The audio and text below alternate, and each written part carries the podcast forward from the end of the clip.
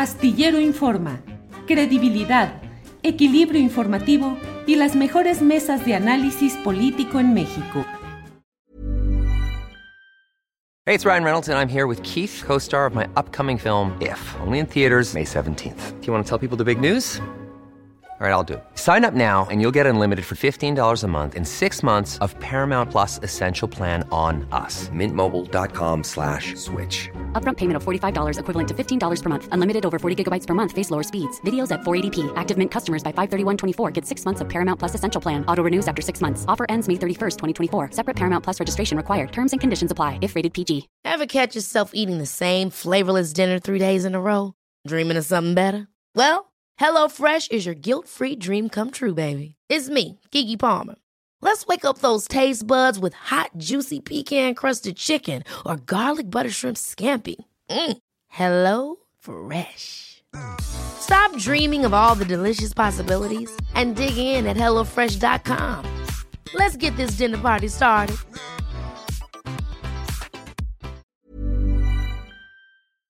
Astillero Informa, credibilidad, equilibrio informativo y las mejores mesas de análisis político en México.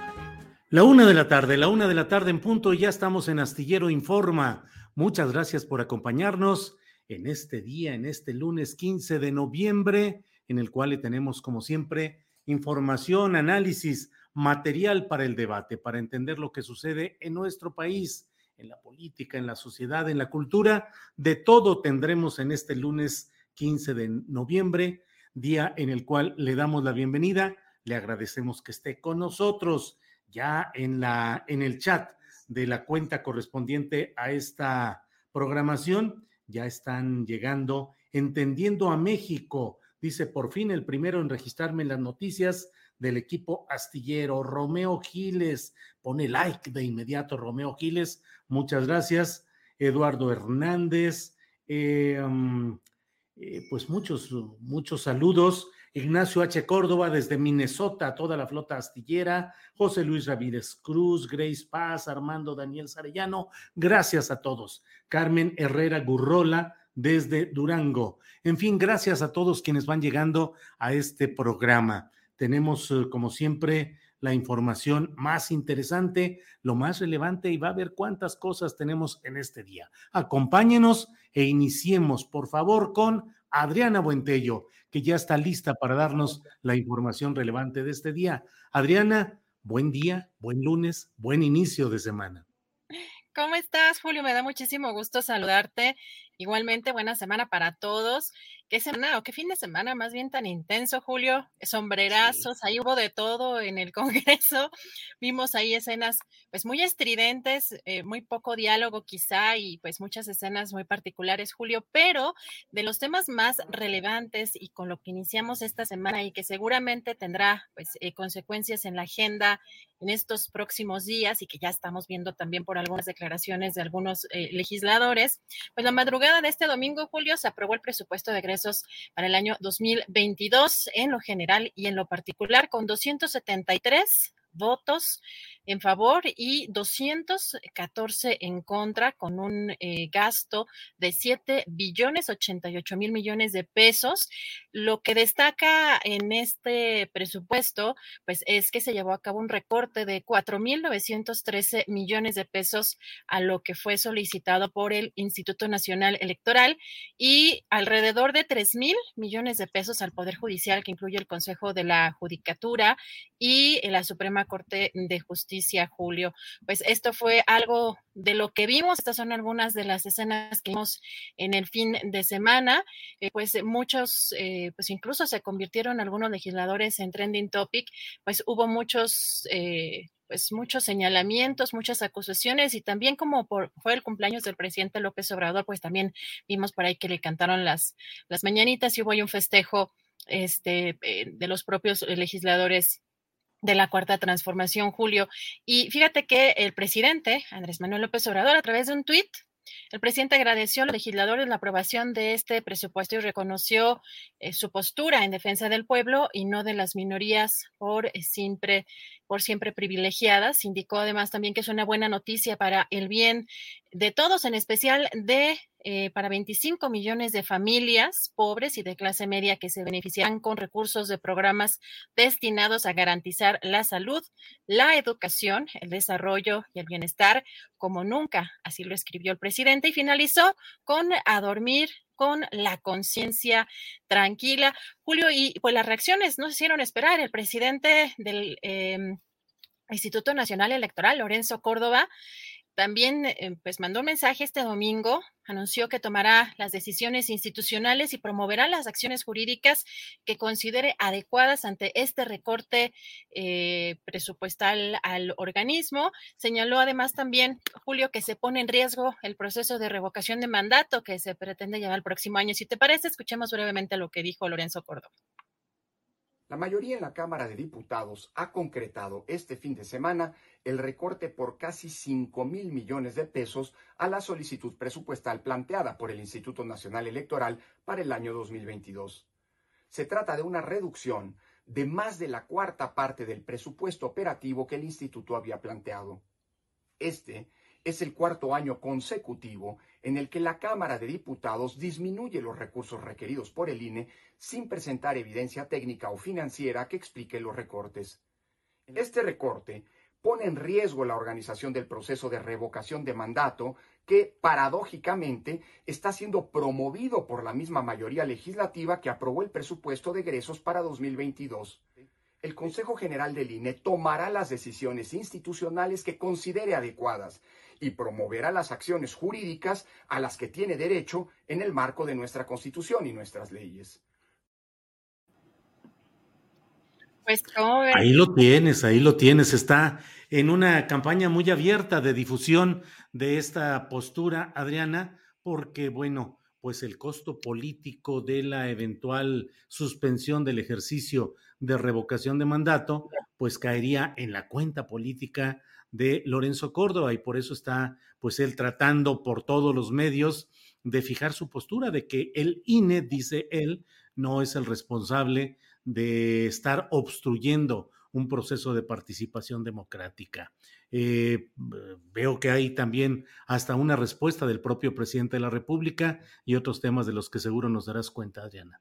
Pues todo, Julio, gira en torno a este tema que pues el fin de semana pues movió mucho en el, en el tema político porque tiene muchas consecuencias y ya lo estamos viendo una de las declaraciones que vamos a ver en unos momentos más es sobre la reforma eléctrica que pues recuerda Julio que estaba, está todavía en puerta, pues es la aprobación de tres grandes reformas, la inmediata es la eléctrica, pero también está la Guardia Nacional y la, la reforma electoral. Y pues el fin de semana también, eh, ¿sabes quién se pronunció? La jefa de gobierno, Claudia Sheinbaum, en entrevista con algunos medios de comunicación, aseguró que no puede haber Instituto Nacional Electoral rico con pueblo pobre. Esto luego de que eh, precisamente Lorenzo Córdoba acusara que este recorte presupuestal pues va eh, o pone en riesgo el proceso de revocación de mandato. Y hoy en la conferencia mañanera, eh, luego de estas declaraciones del coordinador del PRI en la Cámara de Diputados, Rubén Moreira, que pues eh, ya eh, amenazan con no aprobar la reforma eléctrica, el presidente López Obrador dijo que terminarán entonces por demostrar que no representan al pueblo, sino a las empresas extranjeras. Si te parece, vamos a escuchar. Me llamó la atención que ayer un diputado, este señor Moreira, que es el que el PRI. manda en el PRI, este, amenaza y dice, como no hubo negociación, no hubo partidas de moche, entonces que se olvide el presidente, no vamos a aprobar la, reforma eléctrica. Pues si no es conmigo, es con el pueblo. Si no aprueban la reforma eléctrica, pues van a terminar de demostrar que no representan al pueblo, que representan a las empresas extranjeras y a los que han hecho jugosos negocios al amparo del poder público. Pues también el presidente López Obrador dijo que el Instituto Nacional Electoral cuenta con recursos suficientes para la consulta de la revocación de mandato y que debería mejor llevar a cabo un plan de austeridad, entre otros, por ejemplo, bajarse los sueldos, ya que dijo ganan mucho. Vamos a escuchar. Entonces, pues agradecer a los legisladores porque ya nos dan tranquilidad. Está en su derecho de hacerlo. Este, yo lo que pienso es que el presupuesto es dinero del pueblo. Nosotros somos simplemente administradores que tienen recursos suficientes, deben de haber este, obtenido una aprobación como de 15 mil millones ¿no? para su presupuesto. Que lleven a cabo un plan de austeridad, que se bajen los sueldos, ganan mucho los consejeros ganan el doble de lo que gana el presidente, se rayan. que ya este, le bajen a los viáticos, a las comidas y los vinos.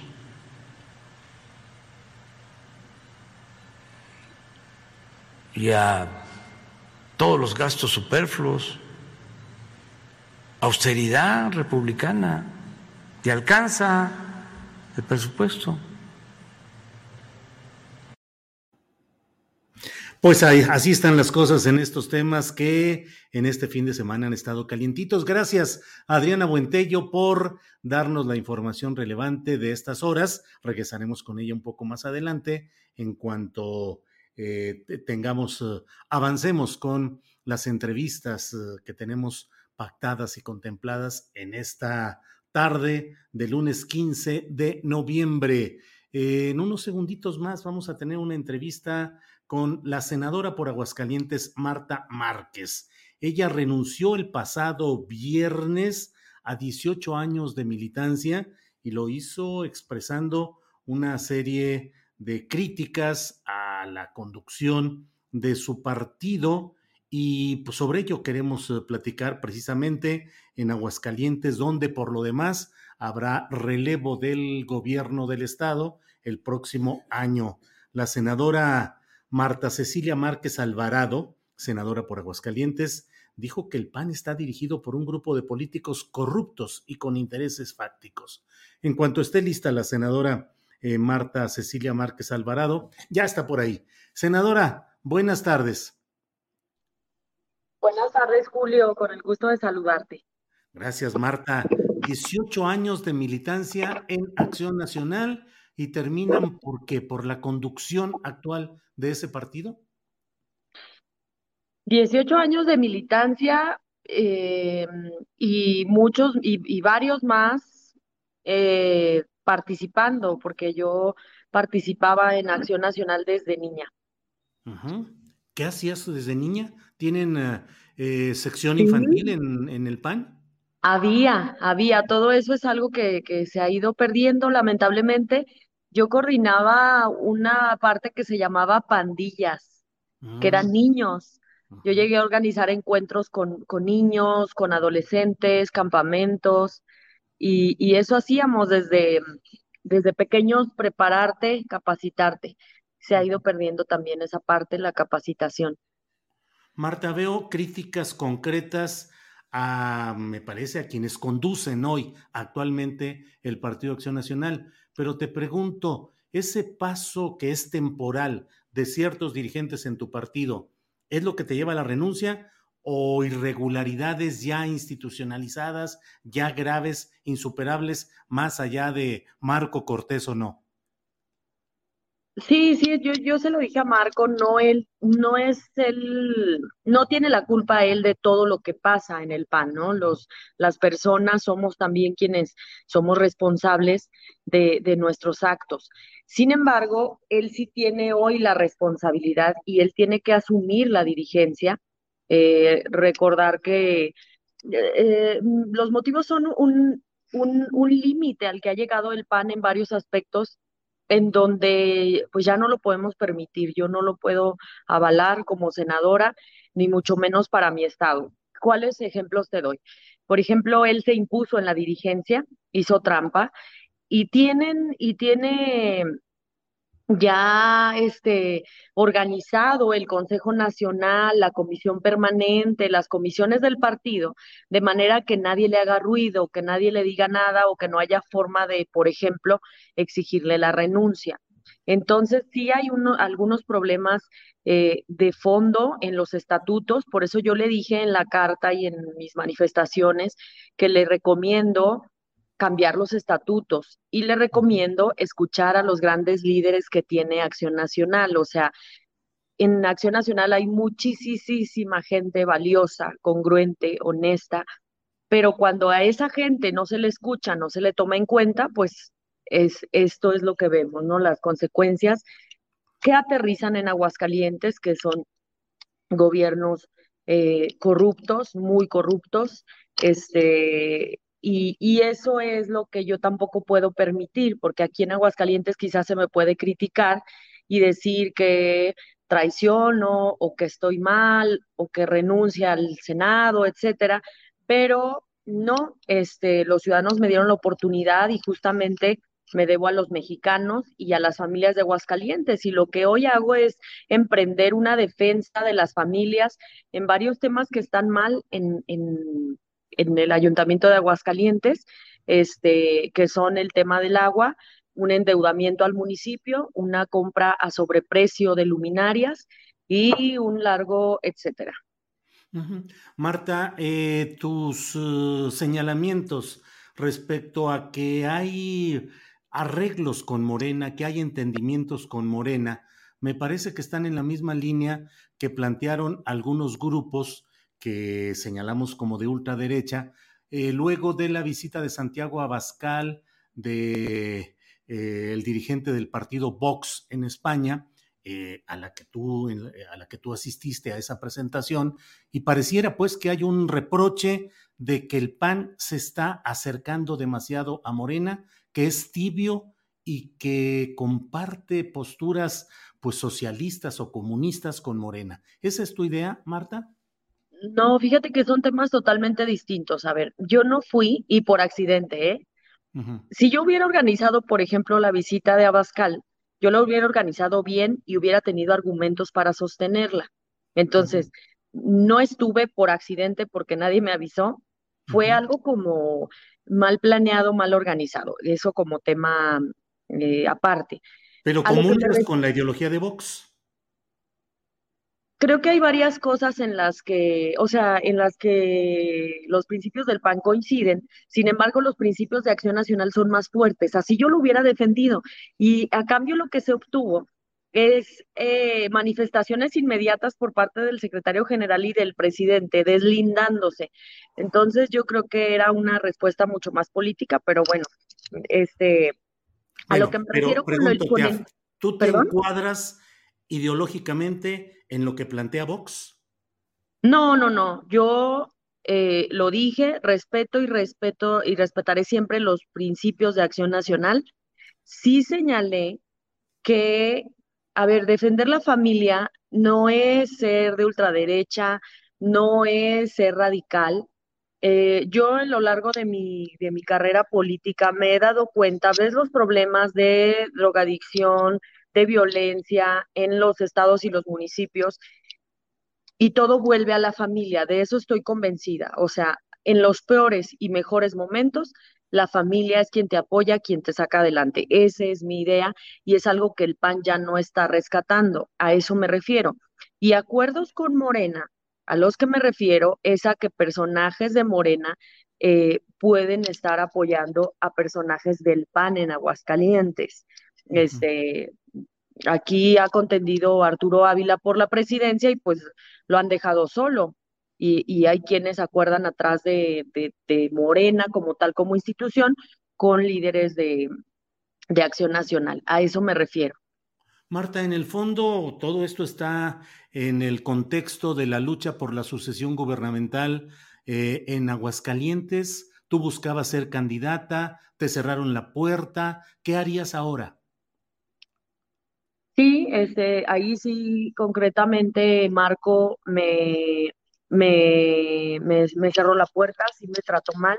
Se le preguntaron, eh, le preguntaron expresamente que si yo no era este aspirante a la gobernatura y dijo que él no sabía. O sea, eso no es de un líder, de un presidente nacional del PAN. La respuesta era mínimo, todos bienvenidos, ¿no?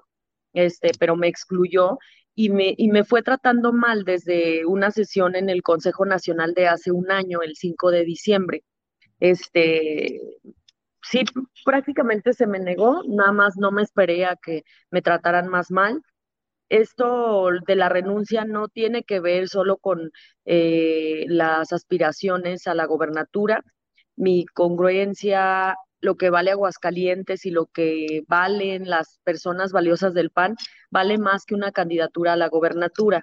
Yo, o sea, lo que hice es una decisión de vida y emprendo una lucha para defender a las familias de Aguascalientes desde, desde cualquier trinchera. Eso es lo que voy a hacer, hacerlo con libertad. Yo nunca traicioné al PAN, como otros que sí siguen en el PAN y cada elección le juegan distinto. Este, yo nunca traicioné al PAN, nunca hablé con alguien de ningún partido para eh, poner a cambio mi renuncia, jamás. Fue algo sumamente personal eh, que me duele y que tardaré tiempo en, en, en, pues en pasar este, este duro momento. y, y, pues que hable la congruencia y, y mis actos y, y las acciones por mi estado y por mi país. Marta, el, tu futuro está en Movimiento Ciudadano? No, lo que les decía en una entrevista más temprano es que eh, yo lo que intentaría hacer es hablar con, la, con las personas de distintos partidos. Este, eso no lo tengo definido. Eh, ¿Incluyendo Morena? No, tampoco lo creo, no. La verdad es que de verdad estoy como voy a ir por etapas, aunque quizás sé que el tiempo puede llegar a no alcanzarme. Este, yo primero ahorita es una semana, me decían, en esta semana se toman decisiones y yo no, esta semana no. Este, mm, tengo que hablar con mi familia incluso, mi papá lo golpeé muy fuerte a mi papá, es, es un panista de muchos años, este, él me enseñó todo esto y, por ejemplo, mañana voy a hablar con mi familia este, se requiere darle tiempo a las cosas y mm, eso es algo que no he decidido. Eh, ni siquiera he decidido tampoco lo ¿verdad? ¿Perdón? Pero descartas Morena.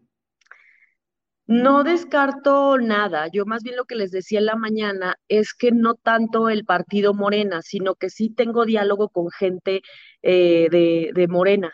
Este, pero no, sí, pues las siglas de Morena en Aguascalientes son, son casi este, impresentables para alguien que, que, estuvo en el PAN. Lo que trataré de hacer, y, y, además déjame decirte, o sea, por lo que te decía, o sea, realmente de nada sirve eh, estar en el caso en las siglas de Morena, porque hay va, muchos de Morena que le están sirviendo a otros amos. Este, o sea, no hay esa cohesión en Aguascalientes. Ha habido una pérdida de democracia. Hay gente en el PRI apoyando a gente del PAN. Hay gente en el PRD que siguen fieles instrucciones del, desde el PAN. Hay gente en Morena que está sirviendo también a, líderes del PAN, en MC igual, o sea, el problema está grave. Tenemos que más bien eh, despertar a líderes en Aguascalientes y despertar a la sociedad para que sepan que sí hay más opciones. Marta, ¿tú entiendes que el gobernador panista Martín Orozco, que tiene también una condición de, desacuerdo con Marco Cortés, él está de acuerdo con lo que tú estás haciendo? Es decir, ¿estás haciendo equipo en esto con el gobernador panista Martín Orozco? No, desde luego que no. Esta fue una decisión totalmente personal, este, que sí, que sí compartí y que incluso él me llamaba a la reflexión de no tomar esa decisión. Sin embargo, yo ya tenía tomada eh, tal decisión y, y, pues bueno, aquí eh, como el, el, debate es seguir luchando desde adentro, ¿no? Pero aquí entra pues la forma de ser de cada quien, ¿no? Este, yo no podía seguir permitiendo que pisotearan más mi dignidad y este, y creo que es válido, creo que es válido, tengo que dar ejemplo a muchas mujeres en México y también creo que me decían, pues lucha desde adentro. Pues no se puede, hoy no se puede. Se tienen que juntar, se tendrían que juntar eh, Margarita Zavala, Diego Fernández de Ceballos, los exgobernadores, mm, Gerardo Priego, Adriana Dávila, muchos, muchos panistas se tendrían que juntar, sentar a Marco y, y, pedirle su renuncia y poner orden al partido y se tendría que cambiar los estatutos. Todo eso tendría que pasar y pues bueno, así como pedí disculpas cuando desaparecieron el Seguro Popular porque no logré convencer a los demás, pues sí, quizá no logré yo aglutinar a todos ellos, ¿no? Quizá mm, no hice eso, pero sí lo intenté. Esa posibilidad de que Margarita Zavala, Diego Fernández, gobernadores, le pidan a Marco Cortés que renuncie, ¿es solo un, pues un buen deseo, una propuesta tuya, o es algo que políticamente ya está caminando en estos momentos? No creo, porque eso es lo malo, que que están aislados todos, los han desarticulado a la gente que piensa, a la gente que, eh, que tiene carácter fuerte y convicciones, no, los han ido debilitando, desarticulando. Sí puede ser, o sea, sí puede ser. Eh, yo trato de ya no, por, por salud y por, por respeto también, eh, dejar que, que lo que pase en el PAN sea de quienes hoy siguen en el PAN. Y hay muchos líderes eh, con mucha más trayectoria que su servidora y muy capaces que sabrán qué hacer. Yo confío en eso y seguiré defendiendo a esa gente valiosa del PAN y a los ciudadanos. Pues Marta Márquez, muchas gracias por la oportunidad de platicar y conocer lo que está sucediendo en la política de Aguascalientes y a nivel nacional, porque finalmente tú eres una senadora de la República y bueno, a mí me late que en tu futuro está una naranjita, pero ya veremos más adelante si es esa naranja de Movimiento Ciudadano o no. Así es que Con gracias. calma lo vemos. Sí, muchas gracias, Julio, que estés bien. Igualmente, hasta luego, gracias. Pues ha sido la senadora eh, Marta Cecilia Márquez. Eh, con este tema, ya sabe, Aguascalientes es el único estado que según Marco Cortés podría ganar acción nacional en las próximas elecciones, pero bueno, también se está dando ya esta división interna que plantea a algunos la idea de si podría incorporarse a Morena, ya ella misma dice que es impresentable Morena para quienes han militado en Acción Nacional. Bueno, vamos ahora a otro tema. Gracias por acompañarnos en este lunes 15 de noviembre. Vamos con la doctora Muna Dora Buchain. Ella es exdirectora de Auditoría Forense en la Auditoría Superior de la Federación y experta en investigación eh, anticorrupción. Eh, Munadora, buenas tardes. Julio, ¿cómo estás? Muy buenas tardes. Gracias, sí, doctora. Sí, sí, sí, así es. Eh, hoy amanecemos con esta noticia de la renuncia de un funcionario, Gerardo Lozano, auditor que criticó, según lo que se está difundiendo, la concentración de poder en el titular de la Auditoría Superior de la Federación, el señor David Colmenares Páramo.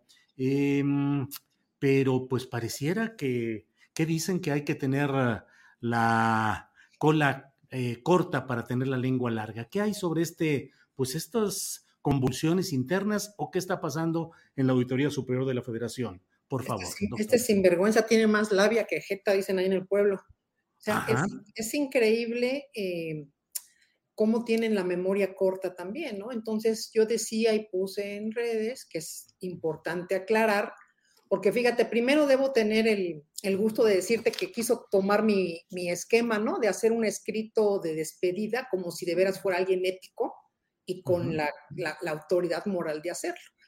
Nada más que este escrito, pues este, se estuvo cuatro años él ahí y apenas se percató de eso. O sea, qué extraño, ¿no? De que él fue parte de todo este proceso, de los cambios que se han generado de reglamento, más de tres cambios, a modo para crear plazas que no tienen resultados, para colocar acuates, para colocar eh, gente afín a los partidos políticos y con quienes tenía algún compromiso que por eso llegó a la auditoría. Él mismo, este hombre, ¿no? Y te mandé los documentos y tiene una denuncia, no, no solamente todos ellos, yo presenté una denuncia, fíjate, desde el 17 de mayo del 21 ante la Unidad de Evaluación y Control de la Comisión de Vigilancia de la Auditoría Superior de la Federación. Aquí está el acuse, ¿no? y mandé algunos documentos en los que denuncio eh, a David Colmenares, a Gerardo Lozano Dubernán, a Ever Omar Betanzos Torres, que era el subsecretario con Areli en la función pública y de la PGR, imagínate, a Sergio Iván de la Reina, Arturo Peña Zazueta, a Jorge Cristian Santiago García, que ha sido premiado hoy como, este, es, trabaja en la Contraloría de la, de la Comisión Federal de Electricidad, o sea, alguien que participó en acciones de corrupción, que busqué inclusive a Luis de la Calle, que forma parte del Consejo, para darle todas estas evidencias, porque la ética no puedes ser premiado con puestos donde tienes que ser ético y demostrarlo, ¿no? Eh, bueno, entre muchos ellos, porque resulta, si lo puedes ver, pues que a mí, sí. El, el 23 de mayo, este señor Lozano me dice que por instrucciones de Colmenares me tengo que separar del cargo. Lo presenté también todo con Carmen Aristegui en su momento, cuando me mandaron, eh, estas gentes querían denostarme. Y entonces eh, le dije, ¿no? Oye, pues están en, en, curso ocho auditorías forenses, 15 documentadas, todos esos documentos son públicos y están, inclusive si lo buscan en medios, en el sitio de Aristegui también. Y le decía que qué extraño que había unas denuncias vinculadas a Sedatu en que habían negado que se realizaran, cuando ya tenía toda la documentación para realizarlas. Entonces, a partir de este documento que se da vista, tienes en la pantalla, ¿no? Y hay este, documento donde ellos dicen que continúan con las eh, auditorías y que la separación del cargo, ¿no? Fíjate que hay uno del día primero que también lo tienen por ahí ustedes, pero lo pongo acá, lo tienen ahí, del día primero. Sí, estamos poniendo todo, sí. Donde dice que asume toda la responsabilidad primero de junio. Es muy importante para los que nos escuchan, porque aquí me eché una auditoría forense bien interesante para mí. El primero de junio dice él que asume su responsabilidad porque le dijeron que dijera que él fue, eh, que cuentan que hay, que creen que hay conflicto de interés, que hay investigaciones y bueno, primero de junio. Y luego resulta, ¿no? Que ahí aparece un documento, ¿no? El 5 de junio, firmado por él, ¿no? Que casualmente, fíjate, que también lo tienen ahí, ese es el comunicado que él emite el primero de junio, oficial. sí, sí. Dice que adiós, ¿no? Ya, pidieron. Bueno, y luego tenemos el documento que emite el, este es el otro que les muestro, aquí está, es que Fíjense, el 5 de junio, que por cierto no tiene número de oficio, ya desde ahí vamos con el enfoque y la actividad forense, que también lo tienes ahí, Julio. Sí, sí, sí. Forma de la que presenté, donde dice este mismo hombre, ¿no? Que hoy se queja y quiere parecer moral, ¿no? Que sin número de oficio, ¿eh? que pues yo dejé desde el pasado miércoles 30 sin mediar autorización o causa justificada, así dice, abandoné mi empleo al retirarme de las instalaciones, ¿no? Y que no me he reintegrado las actividades el día 5 de junio. O sea, no tienen la menor eh, dignidad, no tienen el menor decoro para mentir, nada más que ellos pensaban que se podía mentir impunemente y como no articulan una idea al menos, pues pensaron que eso iba a pasar desapercibido. Entonces, el día primero, un comunicado en el que dicen que asume toda la responsabilidad respecto a que me separe. Hay una entrevista con Aristegui que es pública, la puse ahorita en redes para que vean todo lo que dijo impunemente sobre mí y que hasta hoy, cuatro años después, por supuesto, no se ha documentado nada porque todo es fabricado. Y luego el 5 de junio, que también tienes el documento, a ver si lo logran subir ahorita también, sí. donde dice, ¿no? Que pues entonces no llegué y que lo manda a, al área administrativa para que conforme a eso, ¿no? Iniciaran los trámites administrativos. Entonces, fíjate, cómo todo empieza ya a ser clara la intención de toda esa estructura de poder de causarme un daño, de fabricar evidencia. Estos son actos no solamente de faltas administrativas graves, sino de actos de índole criminal, de orden penal, por la fabricación de evidencia, uso de documentos apócrifos, toda la maquinación que esa estructura hizo para que en dos horas y media, aquí tengo toda la documentación que también la presenté junto con esto, en dos horas y media, a partir de que este señor, ¿no? Que trabajaba como auditor especial de cumplimiento financiero, sino es que también cobraba, se generara un acta por abandono de empleo. Fíjate, el mismo día 5, o sea, para que veas que si hay eficiencia en las instituciones. ¿no? Entonces, esto da pie a que ante la autoridad laboral, porque lo mismo y me da un gusto una cosa y, me da gusto de veras porque en la vida hay reciprocidad y karma. Se la están aplicando igual. Le cerraron las puertas como él las cerró a gente y a mí y ordenó que no se me recibiera un solo documento en aquella época. Entonces tú querías dar un documento de petición y nadie te hacía caso, ¿no? Tuve que presentar amparos tras amparos, que todavía está uno ahorita vivo a la UEC, porque es una obstaculización a la justicia. Bueno, pues después de esto tuve que presentar una denuncia eh, laboral para que dieran mi expediente y en el expediente que presentan a la autoridad, que es un fraude procesal eso, ¿eh? le presentan un expediente en donde fabrican todo esto para decir que yo abandoné mi empleo, ¿no? Que no fui despedido. Entonces, imagínate. Claro, Ahora, señor con que es muy digno y que se va, lo corrieron, hombre, lo corrieron porque lo que están en pleito son los negocios en la auditoría, Julio. Los negocios en grande de solventaciones. A eso voy, ¿qué es lo que está pasando ahí? Eh, no tenemos una auditoría superior de la federación que esté realmente eh, buscando justicia, indagar verdad jurídica, eh, luchar contra la corrupción, sino dices que están metidos en negocios. Claro, o sea, ¿por qué ahorita toda, todo el poder, bueno, desde ahorita, desde que entra, pues digo que ahorita el señor tiene memoria muy corta, ¿no?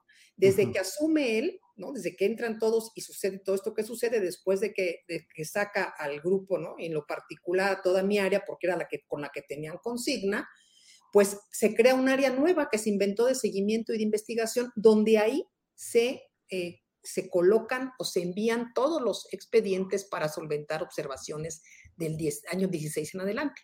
¿Qué solventaron y cómo lo solventaron? Ese es, algún día lo vamos a saber, porque ya nada se puede esconder en esta vida, nada, se les está olvidando eso. Claro, todos articulados, todos de acuerdo, todos en contubernio.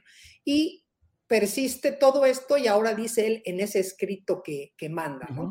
mi, hipótesis de que lo habían despedido desde antes y su ego, ¿no? Que es un ego más grande que de lo que se imagina, pues no lo tolera, pero fue partícipe de eso. Todos, todos le se sometían. Incluso una de las personas que fue nombrada en ese entonces como titular de esa área de seguimiento, cobraba al mismo tiempo, fue el que participó en el proceso de elección, cobraba en la en la comisión de vigilancia y ordenaba en marzo en la auditoría. O sea, yo nunca le hice caso, por supuesto, pero eso también es un delito, porque él dejó de trabajar en la Cámara hasta agosto.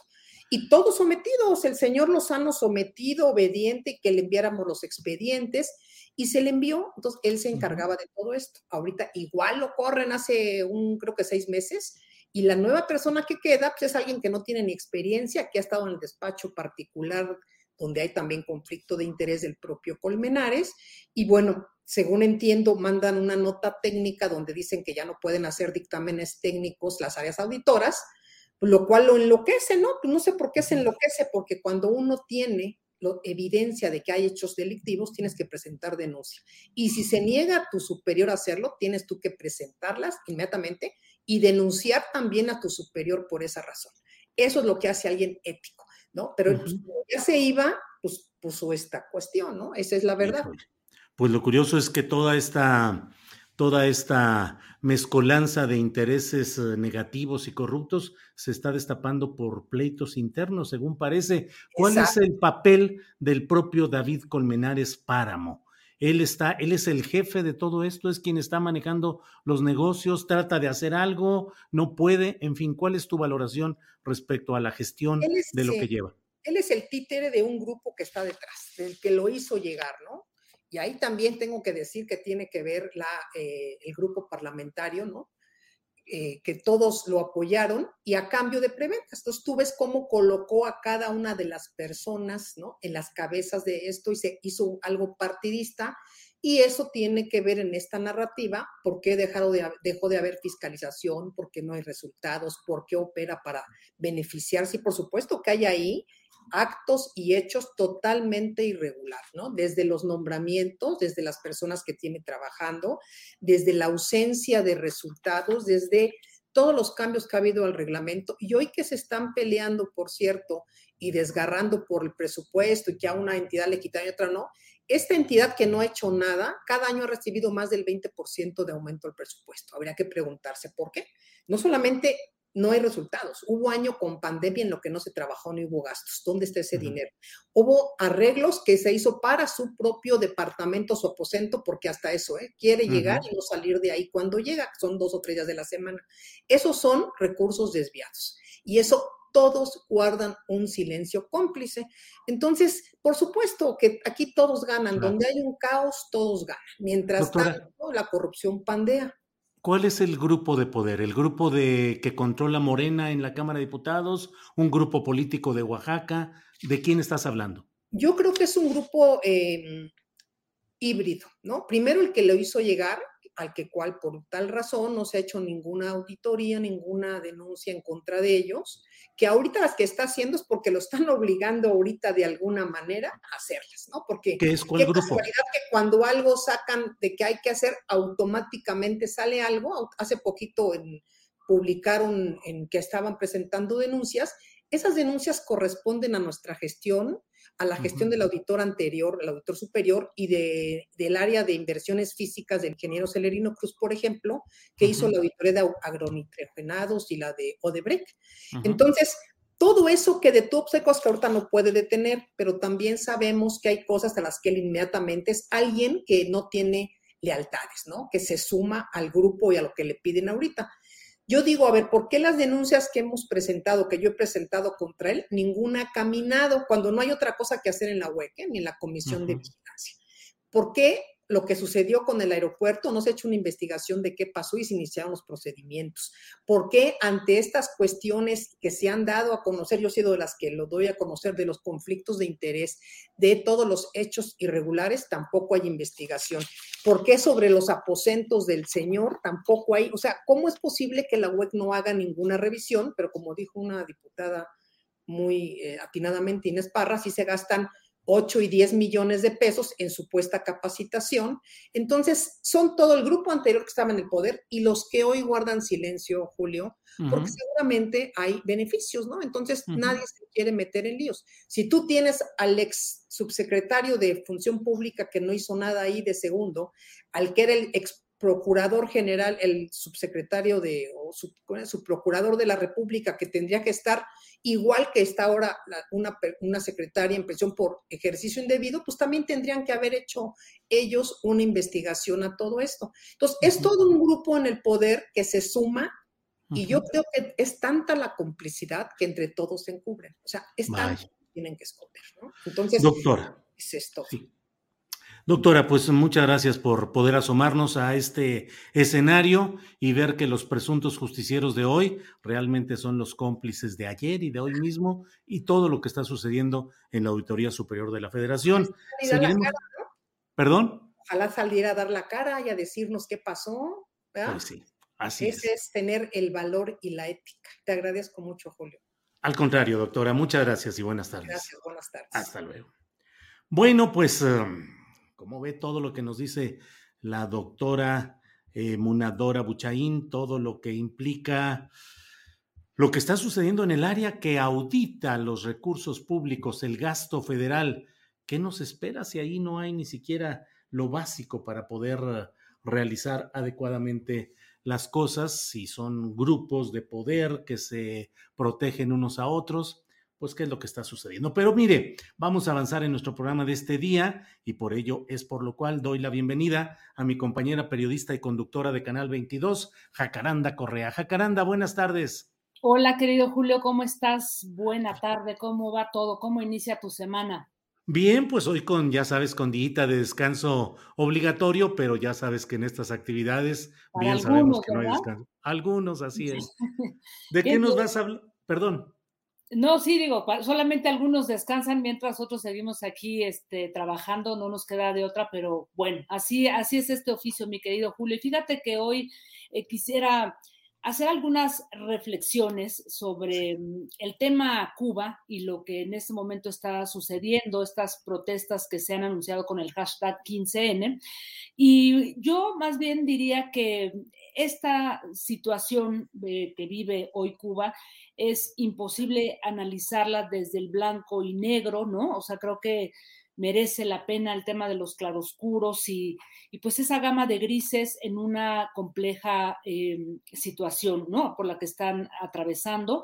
Y yo empezaría, Julio, por decir que, que quizá lo que hoy está en juego en la isla es la necesidad, como piensan varios autores también, de, de repensar la utopía, ¿no? Esa que se construyó en 1959 justamente con la Revolución cubana, una de las tres revoluciones más importantes en América Latina, ya lo hemos dicho, primero la Revolución Mexicana, luego vino la cubana y después la nicaragüense, pues que hoy justamente ese país también pues vive una situación muy delicada. Y una utopía, Julio, que se construyó eh, pues como fuente de inspiración para muchos países de la, de la región latinoamericana y que a rasgos generales, eh, digamos que está soportada en los principios de, igualdad ¿no? y de justicia social. Y desde ahí, bueno, tendríamos que pensar, digamos, qué tanto de esto pervive en la isla cubana. Hay que decir, Julio, que sin duda eh, esta revolución cubana, ¿no? Fue un, gran eh, acontecimiento en, en, el siglo XX, ¿no?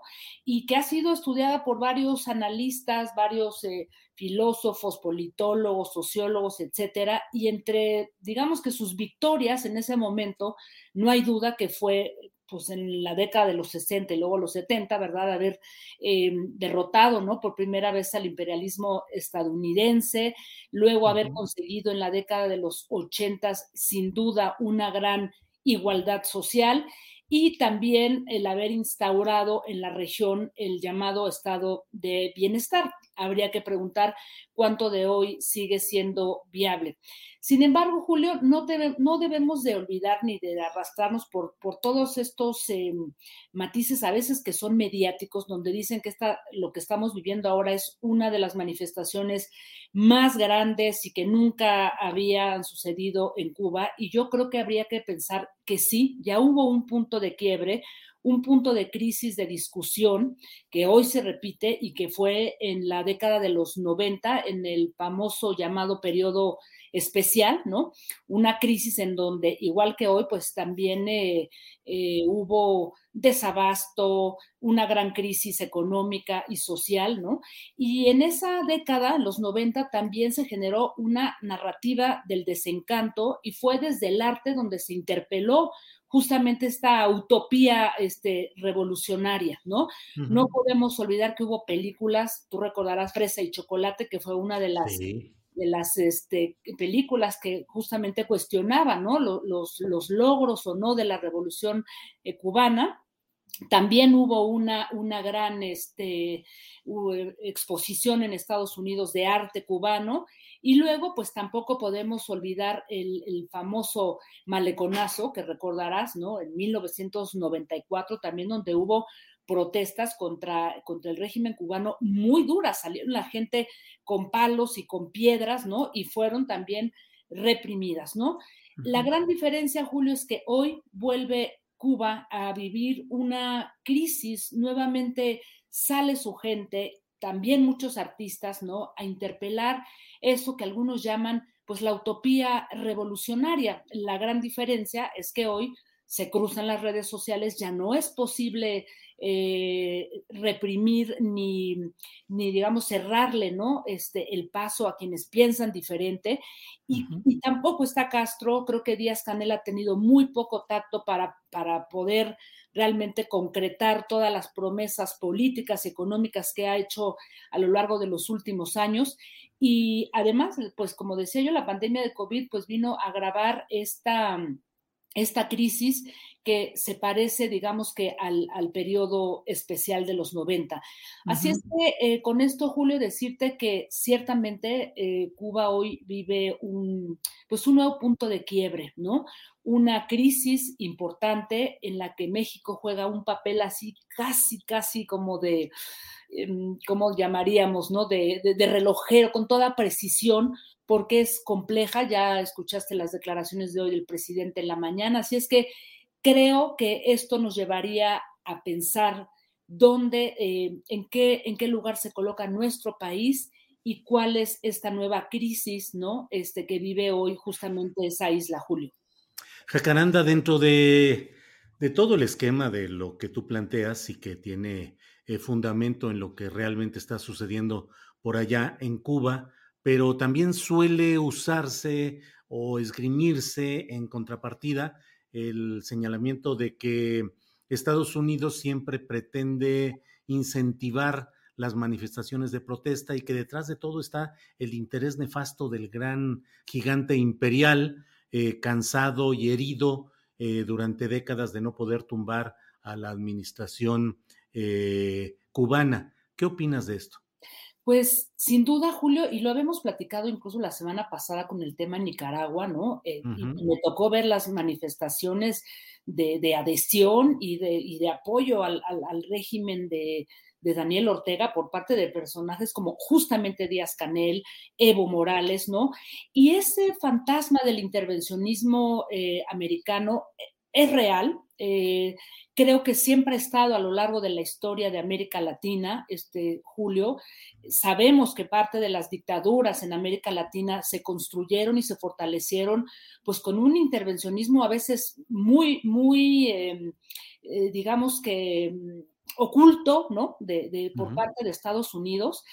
Pero creo que hoy también el mundo es otro, Julio, ¿no? Este, esa narrativa del, fantasma intervencionista de Estados Unidos creo que debe de manejarse con mucho cuidado porque también sirve de pretexto, ¿no? Para poder soportar regímenes autoritarios como el de Daniel Ortega y pues en Cuba también las cosas ya no pueden seguir así, Julio, ¿no? O sea, el mundo ha cambiado, eh, hay un, también un relevo generacional muy importante de jóvenes que pues que igual y no se sienten tan identificados o están interpelando justamente toda esa utopía revolucionaria que se construyó a lo largo de, estos años, ¿no? Así es que yo creo que sí hay que mirar con mucho cuidado y, esta narrativa del intervencionismo es real. No podemos olvidar el bloqueo, porque no tomarlo en cuenta creo que sería faltar al análisis y faltar a, la reflexión de lo que está pasando en Cuba nuevamente, pues con un bloqueo tan tremendo y como lo dijo hoy el presidente, ¿no? Pero es un, también un discurso un tanto peligroso, ¿no? No sé cómo lo ves tú.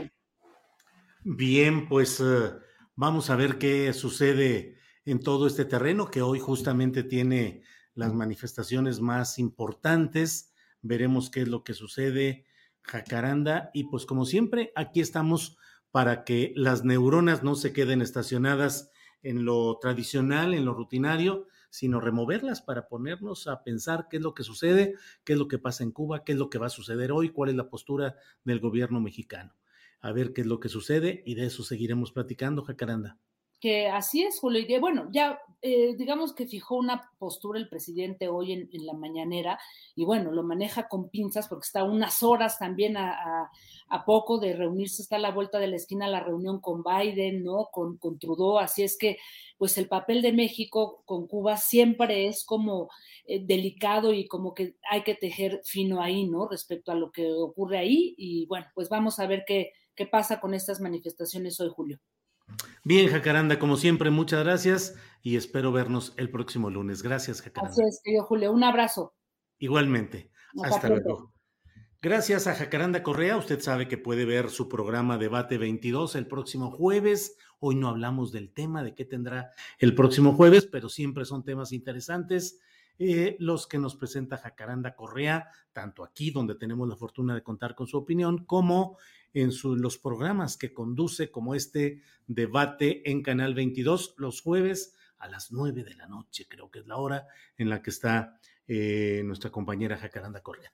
Bueno, vamos de inmediato con nuestra compañera Claudia Villegas. Ella es directora de la revista Fortuna y colaboradora de la revista Proceso. Claudia, buenas tardes. Muy buenas tardes, Julio. Un abrazo a todos en este día feriado, que no lo parece, porque estamos trabajando, pero un saludo a todos quienes están descansando, pues qué envidia. Así es, así es que envidia, Claudia. Claudia, ¿qué tema vas a abordar en este día? Pues si te parece bien, Julio, el tema del presupuesto. Sí, pues es obligadito. es el tema, porque, bueno, sabíamos que no iba a haber muchas sorpresas y que como el presidente López Obrador, pues había dicho, eh, pues esperábamos, de verdad esperábamos que pues las sorpresas vinieran de propuestas de la oposición para sacudir el presupuesto, ¿no, Julio? Para decir, mira, lo que estás haciendo técnicamente está mal y, y podemos hacerlo mejor para el desarrollo social. Pero creo que la oposición volvió a optar por cuestionar el espíritu del presidente López Obrador cuando envió este presupuesto a través de la Secretaría de Hacienda. Y digo que no habría sorpresas, Julio, porque el presupuesto 2022 es un ejercicio de redistribución de la riqueza en un país profundamente desigual y es a través del servicio de administración tributaria y a través del presupuesto de egresos que el presidente López Obrador ha venido cumpliendo su promesa de campaña. Entonces, creo, Julio, salvo tu mejor opinión y de nuestros amigos que, que nos ven, que este lunes podemos reafirmar que tuvimos eh, pues se cumplió la promesa del presidente López Obrador de un presupuesto social con un equilibrio en las finanzas públicas por ahora, pero que depende, que qué paradójico, que creo que a veces los diputados olvidan, Julio, el control político que ejerce el presidente López Obrador sobre el presupuesto, sobre los recursos que van a la economía, depende de una variable que es la relación deuda-PIB. Si no crece la economía, la relación deuda-PIB se deteriora. Si el tipo de cambio sigue fortaleciéndose o apreciándose, mejor dicho, si sigue perdiendo el peso terreno frente al dólar, la deuda aumenta. Entonces, me parece que a veces se les olvida un poquito eso de qué importante es el crecimiento y de que si este presupuesto no hace que la economía crezca como lo están avisorando, es un boomerang que se le va a regresar al presidente López Obrador.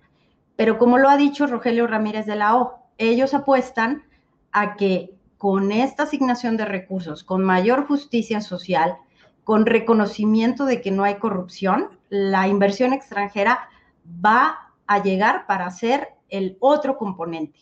Porque lo que quiere el presidente López Obrador es llevar crecimiento al sureste, seguir eh, pues redistribuyendo la riqueza por la vía de los hechos, ya ni siquiera por decreto, Julio, por la vía de los hechos con el presupuesto, pero que ese control que ejerce y que se vio en la Cámara de Diputados y que nos hizo falta oposición de mayor nivel, que ese control depende del crecimiento de la economía, Julio. Así es, Claudia. Em, y ese según tu, punto de vista, lo que has leído y has analizado, ¿las condiciones para ese crecimiento económico no están tan dadas en este presupuesto o sí están dadas? Pues mira, lo que pasa es que el crecimiento con el presupuesto o el crecimiento que venga del presupuesto tiene que ser, como lo hemos dicho durante décadas quienes cubrimos la economía, es que tiene que ser un presupuesto dirigido a infraestructura, a inversiones, a desarrollo en polos económicos. El presidente se está ocupando de lo que a él le interesa, de sus grandes proyectos. Y habrá otros estados que no van a recibir el mismo peso de inversión porque quizás ya lo han recibido en otras décadas. Entonces, eh, tenemos un presupuesto que, aunque son 7 billones de pesos y nos puede parecer muchísimo dinero, y sí, lo, y sí que lo es en un país tan grande como el nuestro, es inercial. Todo está casi etiquetado. Lo que se hizo ahora en el presupuesto, y justo le preguntaba a un amigo en Guerrero, que es secretario de Finanzas, Julio, poquito antes de entrar, y yo le preguntaba, eh, oye, ¿qué pasó con los fondos municipales? Porque están muy molestos, porque dicen que disminuyó el fondo municipal para seguridad. Se pedía un fondo de 10 mil millones de pesos para aumentar la seguridad a nivel municipal y parecía una de las apuestas más serias y más acabadas de la oposición. ¿Quién se iba a negar a darle al nivel de gobierno más pequeño 10 mil millones de pesos para aumentar seguridad? ¿Qué sucedió? Que como la Guardia Nacional está concentrando muchas actividades, pues no se les concedió esto que estaban pidiendo. Y entonces se está concentrando muchísimo pues este control y esta seguridad, eh, este gasto en seguridad. Entonces, ¿A dónde vamos, Julio? Es que el presupuesto es una redistribución, es una concentración, eh, es crecimiento para estados pobres que eh, históricamente no han tenido presupuesto y lo está haciendo a través de grandes obras. No nos llamemos a sorpresa. El crecimiento de la economía tiene que venir por el ambiente propicio para la inversión. ¿Y qué hicieron los legisladores? Los legisladores lanzaron una advertencia política también, que se olvide de la reforma al sector eléctrico, cuando los legisladores deberían de estar haciendo propuestas para tener un país pues con una estructura para el sector eléctrico pues de vanguardia, no ajustando cuentas, Julio. Creo que de las dos partes tenemos grandes fallas en lo que ha sido el debate para el presupuesto 2020 y lo que viene pues ya en el primer trimestre para las reformas que estamos esperando, Julio. Gracias, Claudia. Muy interesante todo lo que nos compartes. Eh, cierro preguntándote dentro de todo el esquema de lo que estamos hablando, el punto detonante de lo que venga es la cuestión de la reforma eléctrica y a partir de ahí eh, pueden desencadenarse a favor o en contra muchas cosas. ¿Ese es el punto nodal, Claudia?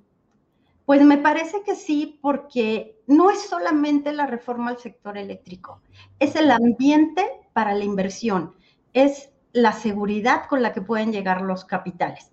Y la otra, Julio, y eso creo que también es importante, es que las cuentas del presupuesto entre egresos e ingresos vía el servicio de administración tributaria, vía exportaciones, cuadren, porque se presentó pues un incremento en partidas federales. Se está previendo pues un incremento en actividad del sector salud. Se está previendo que se compense al IMSS y al ISTE el haber tenido un esquema de atención universal durante la pandemia. Y creo que lo que falta en este momento también, Julio, es rendición de cuentas, transparencia, si lo está haciendo bien el gobierno de la Cuarta Transformación, es momento de dar evidencias, de, de verdad que las políticas públicas no se encuentre solamente el, tema de asignar sin analizar si lo estamos haciendo bien. Yo sé que el gobierno de la Cuarta Transformación quizás no tiene tiempo para hacerlo, pero se necesita, se necesita para saber si estamos en el camino correcto, Julio. Claudia, pues eh, muchas gracias como siempre por la oportunidad de tener tu comentario, tu análisis en estos lunes en los que nos hablas de economía con visión social.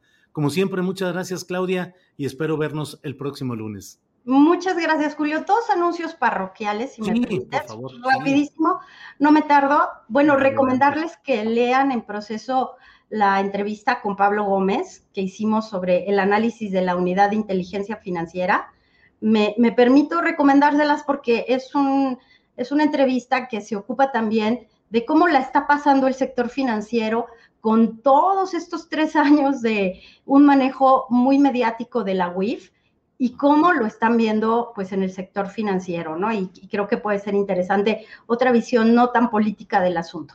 Y dos, Julio, mañana invitarlos a las 11 de la mañana si pueden estar al pendiente de las redes sociales de Revista Fortuna, porque vamos a hacer un anuncio interesante para el periodismo de negocios, para todos los reporteros que participan como yo en el periodismo empresarial y pues espero que puedan estar con nosotros mañana en las redes Mañana a las 11 de la mañana estaremos atentos, Claudia. Muchas gracias. Muchas gracias, Julio. Un abrazo. Hasta luego. Gracias. Bueno, pues vamos a seguir adelante. Y mire, está con nosotros ya la diputada federal por Morena, Andrea Chávez.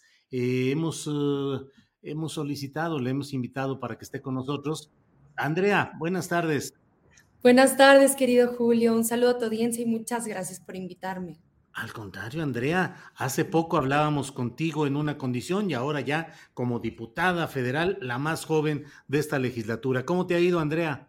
Muy bien, Julio. Nada más, qué bueno que mencionas eso porque se ha dado una confusión. Soy la más joven de la cuarta transformación morena, Ah. Partido del Trabajo, Partido Verde, y hay una diputada federal más joven que yo que entró de 21 años a la legislatura del grupo parlamentario del PRI. Entiendo que ella es eh, diputada federal por mayoría relativa de aquí de la Ciudad de México. Ándale, bueno, bueno, entonces eh, la diputada federal más joven de la bancada de la cuarta transformación, Andrea. Muy bien. Gracias, Julio. Andrea, muy ríspido en ciertos momentos el debate sobre la aprobación del presupuesto, un tiempo muy largo, cincuenta y tantas horas de discusión efectiva, em, pancartas, apariciones de, de artefactos ahí eh, de toda índole. En fin, ¿qué pasó, Andrea? ¿Por qué es, fue tan ríspido o tan, eh, tan peleado este debate? It's that time of the year. Your vacation is coming up. You can already hear the beach waves, feel the warm breeze, relax, and think about work. You really, really want it all to work out while you're away. Monday.com gives you and the team that peace of mind. When all work is on one platform and everyone's in sync, things just flow wherever you are. Tap the banner to go to Monday.com.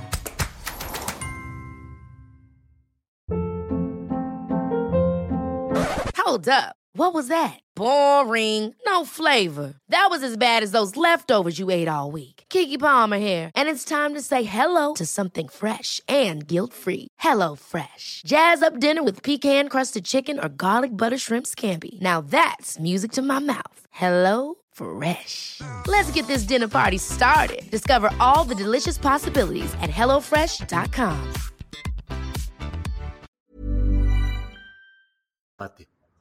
Pues el debate empezó a ser peleado no solo desde el salón de sesiones, sino incluso antes en pues la comisión dictaminadora del presupuesto de egresos de la Federación para el ejercicio 2022, que es por supuesto la comisión de presupuesto que encabeza Morena, que preside el diputado Erasmo del estado de Tamaulipas y allí empezó a ser ríspida la discusión.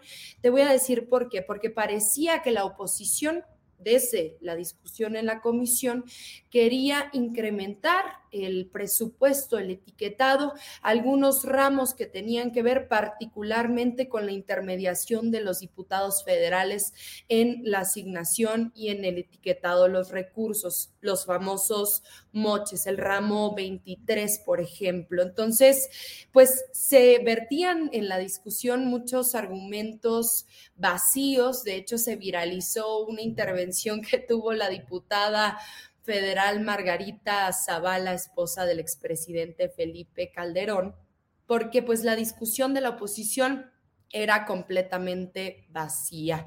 Se presentaron más de 2.000 reservas, más de 2.000 reservas por parte de la oposición en más de 1.990 intervenciones, porque habían algunas intervenciones que comprendían una o dos reservas. Luego se empezaron a concentrar en, en, muchas menores intervenciones. ¿Por qué? Porque si hacíamos un cálculo, 2.000 reservas por tres minutos que tiene derecho eh, al desahogo de cada reserva, pues eran más de 230 horas para el desahogo de la discusión de este presupuesto de egresos de la federación. Ustedes pudieron presenciar, me imagino, desde el canal del Congreso, desde las redes sociales de muchas y muchos diputados federales, cómo fue la discusión. Era muy extraño para nosotras y nosotros los diputados federales de la Cuarta Transformación escuchar a los de la oposición porque venían a pedir a tribuna cosas que ya estaban comprendidas dentro de este proyecto de presupuesto de egresos de la federación, que ya es el presupuesto de egresos para el 2022. Por ejemplo, denuncio algunas cuantas. Hablaban del tema de las mujeres en muchos de los ramos que, que comprendía este proyecto.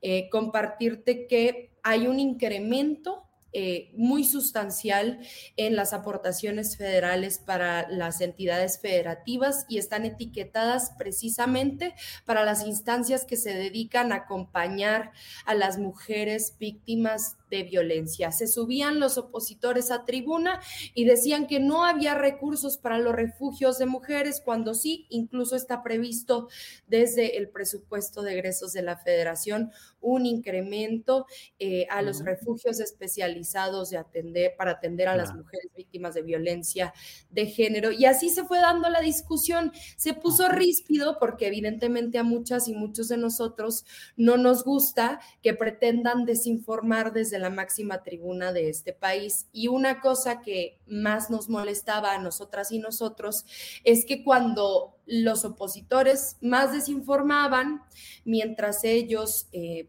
pues hablaban de un presupuesto que nada tenía que ver con lo que estábamos discutiendo. Los medios de comunicación prendían sus cámaras, los periodistas de los, de los medios de comunicación tradicionales mayoritariamente, pues estaban más pendientes, más atentos, ¿no? Para poderlo incluir dentro de sus columnas de opinión, dentro de sus notas periodísticas. Entonces, por eso tuvimos que subir a tribuna muchas y muchos de nosotros, pues armándonos de valor para poderlos y poderlas desmentir, querido Julio. Parecía Andrea Chávez que se va a ser el tono de las sesiones venideras, ya por la voz de Jorge Triana y de otros diputados del bloque contrario a la presencia de Morena y sus aliados, han dicho que no van, no habrá negociación y que se da por muerta la reforma eléctrica. Es decir, pareciera que llegó para quedarse este tono de discusión ríspida, Andrea. Mm, pues siempre ha habido un tono de discusión ríspida con particularmente los y las legisladoras de Acción Nacional. Desde la sexagésima cuarta legislatura, la anterior legislatura, pudimos ver a representantes del PAN que no tenían ni la más mínima crítica constructiva, estaban atrapados en el no, solamente por llevarle la contraria al movimiento de la cuarta transformación. Creo yo que son contados, querido Julio, los diputados de la oposición que se ponen así, como el diputado al que acabas de mencionar. Son contados, digamos, no es eh, algo que veamos en términos generales de toda la bancada de Acción Nacional, ni de toda la bancada de Movimiento Ciudadano, el PRD, ni del PRI. Creo que eh, hay algunos legisladores, particularmente del PRI, eh, particularmente también de Movimiento Ciudadano y del PRD, que en algunos temas están dispuestos a acompañarnos porque creen es un tema relevante para el país, ¿no? Y saben que pues lo que allí se discuta y lo que allí se apruebe va a quedar plasmado pues en, en las páginas de la historia de México y yo creo que a veces les entra la vergüenza o les entra la conciencia de poder decir, no, en este, en este momento no puedo estar atrapado en el no y tengo que acompañar en la votación. Yo creo que la amenaza que lanza precisamente este diputado Triana, eh, pues me parece muy vacía. ¿Por qué? Primero, tenemos un presupuesto de egresos de la federación que se aprueba sin moches de por medio y por eso hay tantos votos en contra. Es natural, si no hay moches de por medio, los diputados que fueron a hacer negocio no nos iban a acompañar con su voto. Pero es curioso porque dicen, no hubo moche, no aprobamos el presupuesto, entonces no cuenten con nosotros en la reforma eléctrica.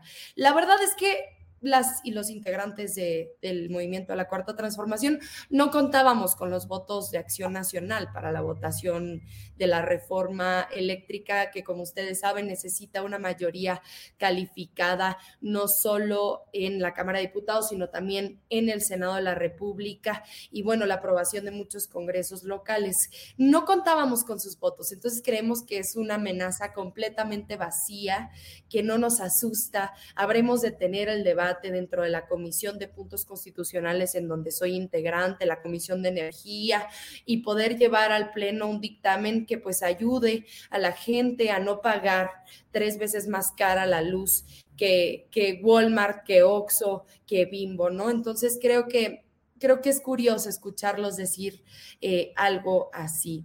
Rápidamente, nomás te quiero decir, Julio, que fue curioso escucharlos hablar de los temas que les son más incómodos. Es decir, el PAN se subía a tribuna a hablar de las mujeres cuando fue en el sexenio de Felipe Calderón, cuando se triplicaron los feminicidios.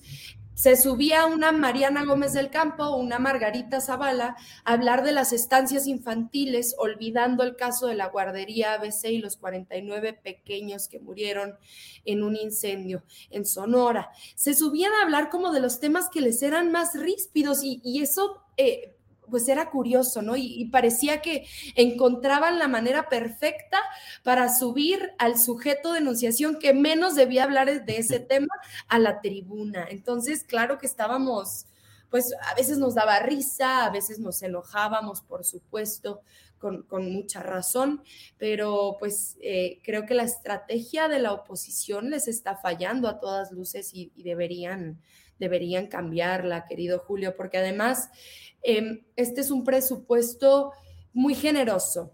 Creo yo que tiene dos pilares, dos columnas vertebrales.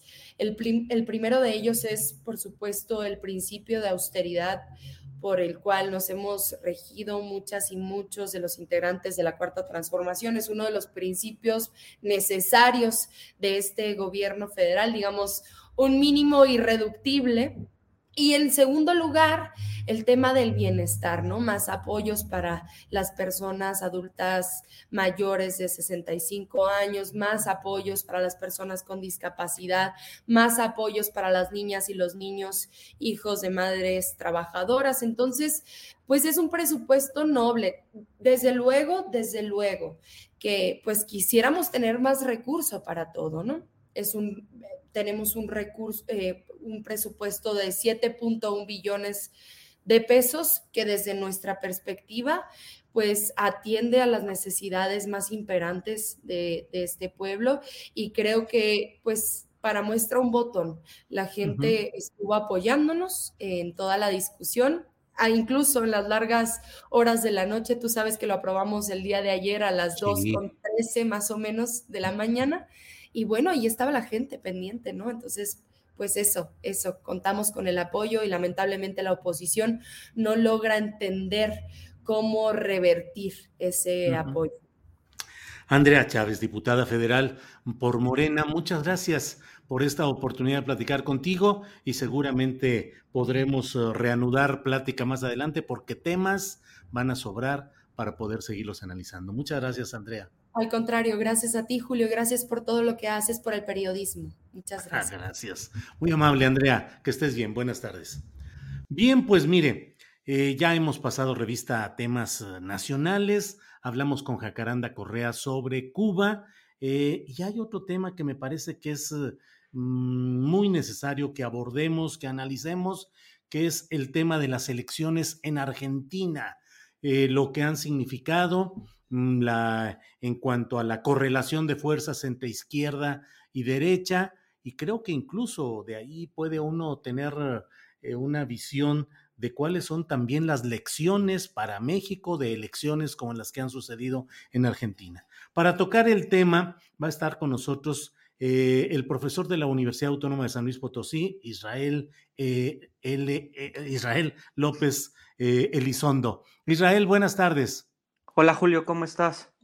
Bien, Israel López Monsiváis Elizondo, eh, articulista en la Jornada San Luis, en, en, el segmento de julioastillero.com y además él es eh, un hombre que ha estado atento a lo que sucede en los estudios latinoamericanos y en particular en Argentina. Israel, para quienes nos escuchan, ¿qué ha pasado en Argentina? ¿Cuál es el, el escenario de, de la de la discusión o del litigio electoral y cuáles son los resultados a, esta, a estas alturas, qué es lo que hay Israel. Mira, uno, si depende del diario que abras, verás el relato que te cuenta, ¿no? Sí, página 12 o La Nación. O... Eh, sí, sí, depende cómo lo veas. Entonces, yo me quedo con un titular del país que dice, una remonta inesperada mantiene con vida el peronismo pese al triunfo opositor en Argentina. O sea, es contradictorio en el sentido, Julio, de que pierde el peronismo, su mayoría en el Senado, eh, pero remonta algunos puntos después de las primarias abiertas obligatorias para retener la mayoría simple en lo que es la, la Cámara de Diputados, lo que muestra una correlación de fuerzas en la que pierden por primera vez desde 1983 la fuerza en el Senado, van a tener que negociar con otras fuerzas para eh, para poder llamar a quórum en el Senado, que se vienen temas importantes en el Senado, como el nombramiento del quinto juez de la Suprema Corte, pero mantienen esa mayoría simple eh, eh, en la Cámara de Diputados, cerrando lo que es el mayor distrito electoral, que es en la, en, la capital de Buenos Aires. y esto nos da mucho para el análisis, a pesar de que eran unas elecciones intermedias que no se elegían a, a todas, las, todas las bancadas, ni, ni todos los curules, encontramos eh, que fue una batalla muy dura en el relato, eh, con intercambios fuertes en lo que los argentinos llaman la grieta entre el oficialismo y la oposición, dos bloques que se arman de coaliciones eh, una encabezada por la reta, el jefe de la ciudad de Buenos Aires, y la otra por el peronismo como principal figura en, la, en, Alberto Fernández como eje articulador y como otro referente, Cristina Fernández de Kirchner. Y ahí, en la primera, en septiembre, cuando fueron las primarias, se llevó una dura derrota el peronismo y, veíamos que podía perder las dos mayorías, ¿no? Eh, surge esta remontada donde van a cerrar la brecha en, eh, en Buenos Aires y cambia un poco la correlación de fuerzas. Entonces, eh, no, no cumple con las expectativas de la oposición de, quedarse con la mayoría en las dos cámaras y logra ese respiro para el peronismo de retener la Cámara de Diputados. Por eso creo que eh, el titular del país lo, lo, resume bien en el, en el, sentido de que van a retener eh, bueno, una remontada inesperada que mantiene con vida el peronismo, ¿no? Entonces, ahí creo que podríamos tener una explicación eh, de lo que eh, en primer paso, más adelante podemos abordar algún punto en específico que me digas, lo que pasó el día de ayer en Argentina. Israel, mm, esto es, um, digamos, una consecuencia o algo previsto desde que estaban los primeros uh, comicios uh, preliminares, el llamado paso, y em, pues confirman una caída electoral finalmente del grupo en el poder, que es un grupo dentro de las izquierdas latinoamericanas, y la mayor presencia o el, mayor, eh, un avance electoral de segmentos contrarios a esta izquierda argentina en concreto.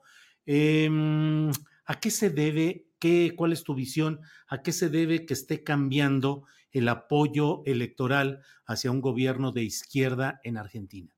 Mira, principalmente en Argentina el, tema de la economía, la deuda que dejó el gobierno de Macri, que yo creo que eh, ese es uno de los principales problemas que se enfrenta Fernández, y luego luego tienes la, la pandemia y fue uno de los lugares donde de inicios fue muy fuerte las medidas de restricción del gobierno de Fernández. Posterior, la inflación que anda como en 50 puntos, el dólar paralelo eh, que anda casi como le llaman el blue en 200 y, las disputas internas al interior del peronismo que son tres corrientes, la de Cristina de Fernández de Kirchner como una de las principales referentes más hacia, más hacia la izquierda, luego tenemos la de Sergio Massa, un poco en el centro izquierda y, la figura de Fernández que, que si no bien no tiene una una parte eh, es más respaldado por los intendentes dentro de esta coalición. Y, luego vamos a tener dos escándalos de Fernández que yo creo que sí impactaron previo a las pasos, lo que le llamaban la vacunación VIP y una fiesta de su pareja durante las medidas de restricción. Eh, creo que sí deja algunas lecciones para la izquierda latinoamericana en cuanto al crecimiento de la extrema derecha con figuras como Javier Milei, eh, que, que, se posiciona un poquito más allá de, de, la coalición que en su momento llevó al gobierno a Mauricio Macri en 2015. Y ahí sí creo que queda una lección de lo que hemos estado viendo como un común denominador en América Latina con estos eh, eh, vasos comunicantes que quieren hacer con el partido Vox. Ya lo vimos en, en México con parte del Senado de Acción Nacional. Tú ya has entrevistado a algunos sectores de, de estos grupos conservadores y estamos viendo cómo, cómo están creciendo, ¿no? Y lo que me llama la atención de la figura de, de, esta extrema derecha que está, que está creciendo, aunque ahorita nada más es en Buenos Aires, es el discurso eh, tan, pues puede ser un poco fuerte hacia las figuras centrales, lo que le llama ley la casta, y, lo que vamos a ver es que él ya eh, indicó que va por la elección presidencial en 2023, quedaría uno como de las figuras que, que ya se destapa como tal, la otra por el centro derecho, la reta, eh, también indicando que, va a buscarlo. Entonces lo que sí vemos es que ah, cuando la, realidad llega en, los gobiernos que determinamos como progresistas, vemos que cuando no se cumplen las promesas y las mismas contradicciones de las coaliciones, eh, puede haber eh, las condiciones para que emerjan estas figuras de extrema derecha que, que, ya, que ya no son pocas, o sea, eh, después de 2016 de Donald Trump han ido surgiendo más en América Latina, las habíamos visto en, en lo que era Europa, pero ahí es una de las cosas que yo sí advertiría, que, que, que, Argentina, a diferencia de México, sí tiene cuadros en la oposición y sí le disputó eh, eh, la correlación de fuerzas al oficialismo. Esa es una de las, eh, yo vería como uno de los focos que, quedan de Argentina. Israel, entre otros temas está el hecho de que el gobierno de Alberto Fernández, su corriente con la señora Cristina Fernández de Kirchner, em, no tendrán la capacidad de convocar, no tendrán el quórum para convocar por sí mismo en ciertos aspectos legislativos y que van a tener que estar negociando con otras de las eh, fuerzas políticas para llegar a votaciones que se necesiten en ciertos temas. Em, ¿Qué tanto lo ves eh, lo que está pasando allá en relación con lo que sucede también en México, donde acabamos de pasar un debate legislativo muy intenso y donde pareciera haber una cierta pues una, una, una colocación de fuerzas en los extremos que pareciera que pretenden o que podrían volver inviables las discusiones eh, en el Poder Legislativo. ¿Cómo ves ese tema de lo argentino y de lo mexicano, Israel? Mira, eh, pasado tú lo escribiste hoy en tu columna que desde julio se determinó aritméticamente que, que el oficialismo en México mantenía las mayorías, ¿no? Eh, ahora sí que la oposición vendió humo y un relato ganador que, que quedó claro que eh, en la madrugada del domingo, pues la verdad era un, cuento. En cambio, en Argentina yo sí veo que Cristina Fernández como vicepresidenta de, de, Argentina y presidenta del Senado va a tener que negociar para el nombramiento de, del quinto juez de la Suprema Corte, tienen una reforma judicial en puerta, tienen el, eh, que para el, el, solo hecho de llamar a quórum, ¿no? Eh, Morena sigue manteniendo y sus aliados eh, la mayoría simple para el control de las cámaras. Lo que no tiene son las lo que tendría las mayorías constitucionales, pero si revisamos la legislatura pasada, vamos a ver que eh, en la mayoría de las reformas constitucionales colaboraron todos los partidos, casi casi con una eh, el 90% del Revolución Institucional colaboró con Morena, eh, por eso mismo le llaman hasta el primero. Entonces no veo esas mismas condiciones en el cambio de correlación de fuerzas en México. En cambio, eh, y aparte que no veo ninguna figura de la oposición en México como en Argentina, que sí tenemos a dos figuras como Larreta y Milei, que le van a disputar eh, eh, la agenda, eh, le van a disputar el relato a, este Fernández. Entonces, sí veo mayores condiciones de un cambio de correlación de fuerzas en el 23 en Argentina que en este momento en México, ¿no? Entonces, pero sí se puede aprender de unas, sí podrían aprender de algunas lecciones en cuanto a la polarización, Julio, porque en Argentina es muy común este término de la grieta en cuanto a oficialismo y oposición. Y en México, los últimos tres años, eh, se ha incrementado el nivel eh, de las diatribas de unos a otros, ¿no? Eh, lo que pasó en la Cámara de Diputados, a mí me pareció vergonzoso el espectáculo de ambas partes. cuando tenemos algún movimiento sin forma denostativa, lo, lo, determino con un movimiento populista como el que cabeza Andrés Manuel, sí sufre una polarización la, la ciudadanía, pero también necesitas una respuesta muy fuerte de la reacción y los adjetivos descalificativos de la oposición. Por eso digo que es una corresponsabilidad. Eh, cuando vemos el escenario argentino en cuanto al debate que tienen las partes, eh, observamos que, podría verse escenarios similares rumbo al 24 eh, en, México, ¿no? En el sentido que ya no hay argumentos, ya no, ya no hay esa idea en el debate, sino son las descalificaciones de ambos lados y tendrían una corresponsabilidad en el incremento de la polarización en el debate público. Pues Israel, gracias por esta posibilidad de dar una lectura a lo que sucede en Argentina, lo que son esas elecciones y lo que son también las elecciones, como tú bien lo dices, para la izquierda latinoamericana y en particular para México. Así es que te agradezco mucho que hayas estado con nosotros a reserva de lo que desees agregar, Israel. No, yo nada más también vería una elección desde la derecha, no solo desde la izquierda, ¿no? Eh, eh, leí hace tiempo una entrevista con Álvaro Delgado, algunos eh, representantes de Acción Nacional que ya llaman derecha cobarde a los representantes de la centro derecha. Veo condiciones o empiezo a ver condiciones para que surja un movimiento de extrema derecha en México. el odio con el que se expresan los extremos conservadores se puede replicar como está pasando en Argentina, como vemos el discurso tal vez en Ecuador, en Perú, y, podemos ver que esa eh, como le llaman, derecha cobardita y, la agenda que manejan, si hay condiciones que, como todo movimiento progresista, tiene una reacción conservadora. Y, creo que Acción Nacional perdió la agenda en ese sentido, eh, pues están casi, casi hasta la pérdida del registro. Y ahí yo vería una elección más para la derecha, que no se han dado cuenta que, que si no se cuidan, puede pasar que después del 24, porque ahorita no hay condiciones, pueda surgir un, partido con una, eh, una más hacia la extrema derecha con estas condiciones que está teniendo el país. Muy interesante, muy interesante lo que dices Israel y lo comparto. Pues Israel, muchas gracias por esta oportunidad de platicar. Eh, saludos y que sigas bien. Gracias. Te mando un saludo, Julio. Igual, gracias. Ha sido Israel López Monsiváis Elizondo, profesor de la Universidad Autónoma de San Luis Potosí, eh, experto en asuntos latinoamericanos, y hemos pasado revista algunos de los aspectos de lo que ha sucedido en esta elección argentina de este domingo. Vamos a un pequeño promocional y regresamos en unos segunditos.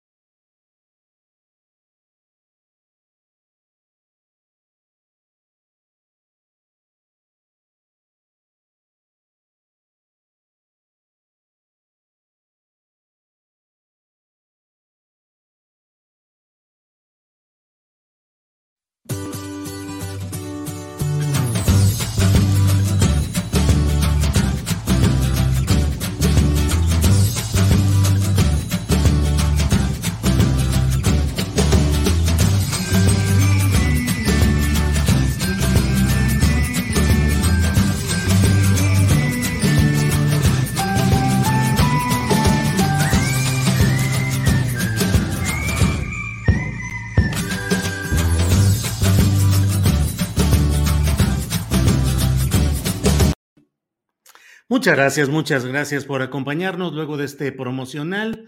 Eh, bueno, pues hoy, como le he dicho, lunes 15 de noviembre tenemos eh, muchos temas interesantes y para ello, ¿qué más que en lunes platicar con los periodistas Salvador Frausto, periodista y director de investigaciones y asuntos especiales de Grupo Milenio, a quien saludo. Salvador, buenas tardes. Buenas tardes, Julio. ¿Qué tal? ¿Cómo están? Es un gran gusto estar con ustedes otra vez por acá. Gracias. Jorge Meléndez, periodista y profesor de la UNAM desde hace varias, varias décadas. Jorge, buenas tardes. Aquí estamos, Julio, a la orden. Saludos a Salvador y a la audiencia. Gracias. Eh, Jorge, presupuesto aprobado con enojos opositores y con discusiones eh, muy ríspidas.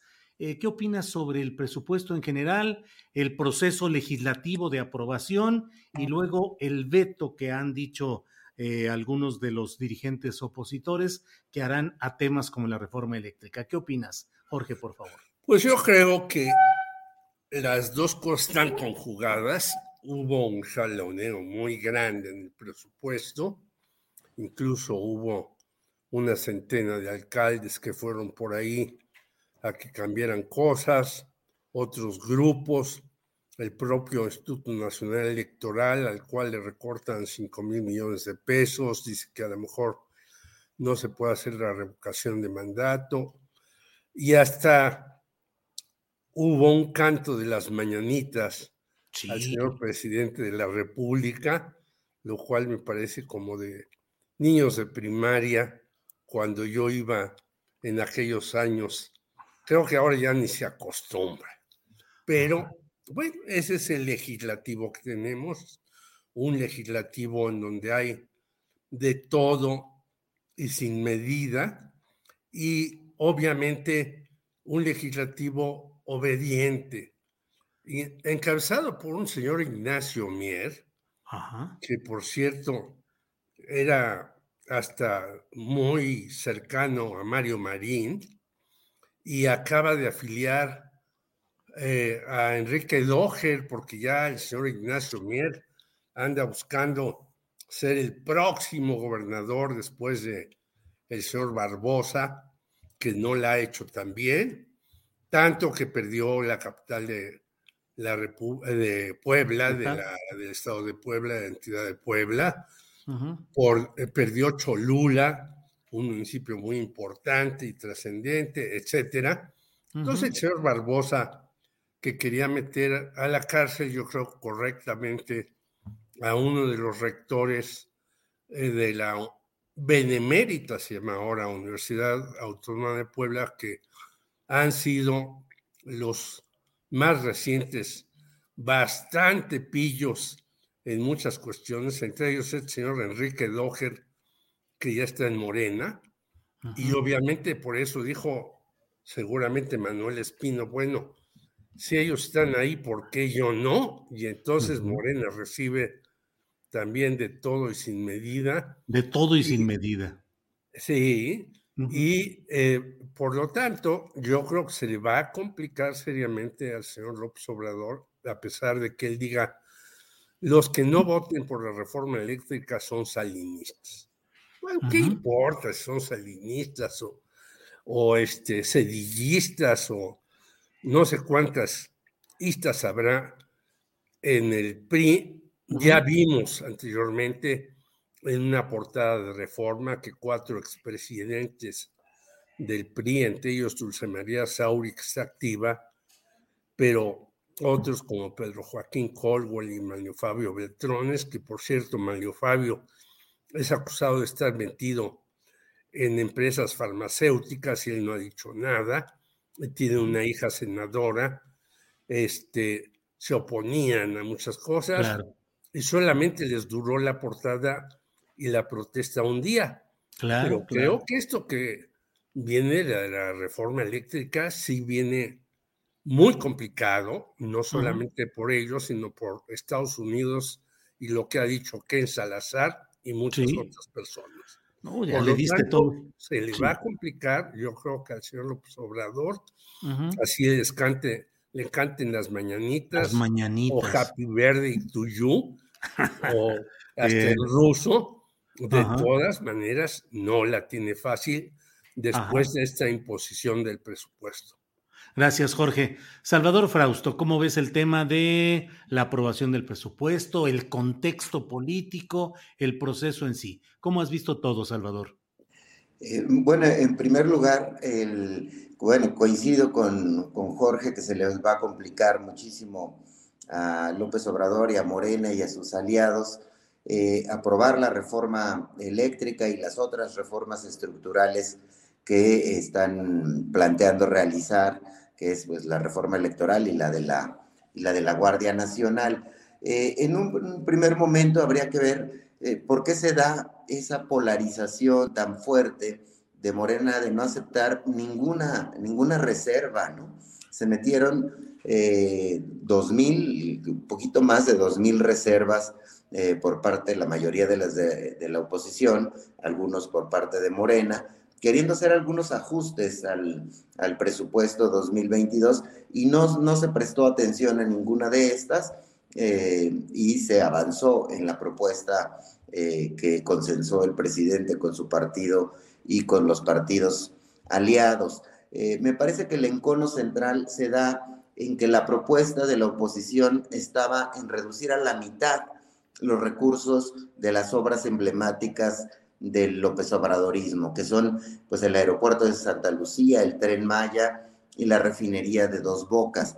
Eso eh, desde la 4T se leyó como una afrenta muy fuerte, era una agenda, una eh, petición fuerte por parte del PRI, del PAN, del PRD, del Movimiento Ciudadano, estaban montados en la idea de que podían reducir los presupuestos a estos tres grandes proyectos emblemáticos del presidente y me parece que eso radicalizó la posición de Morena y de sus aliados que se mantuvieron eh, firmes en decir nosotros no vamos a moverle ni una coma a nuestra propuesta. Pero el sentido de eso es precisamente por eso, por, porque la oposición, Alianza por México, como se, se llaman electoralmente, este, estaban montados en su macho en bajarle los recursos a las obras emblemáticas del López Obradorismo. ¿Qué querían a cambio? Querían darle recursos a las agendas que han impulsado ellos mismos, que son, por ejemplo, el tema de las estancias infantiles o de refugios para mujeres, pero sobre todo eh, a carreteras para estados y municipios y a fondos para estados y municipios.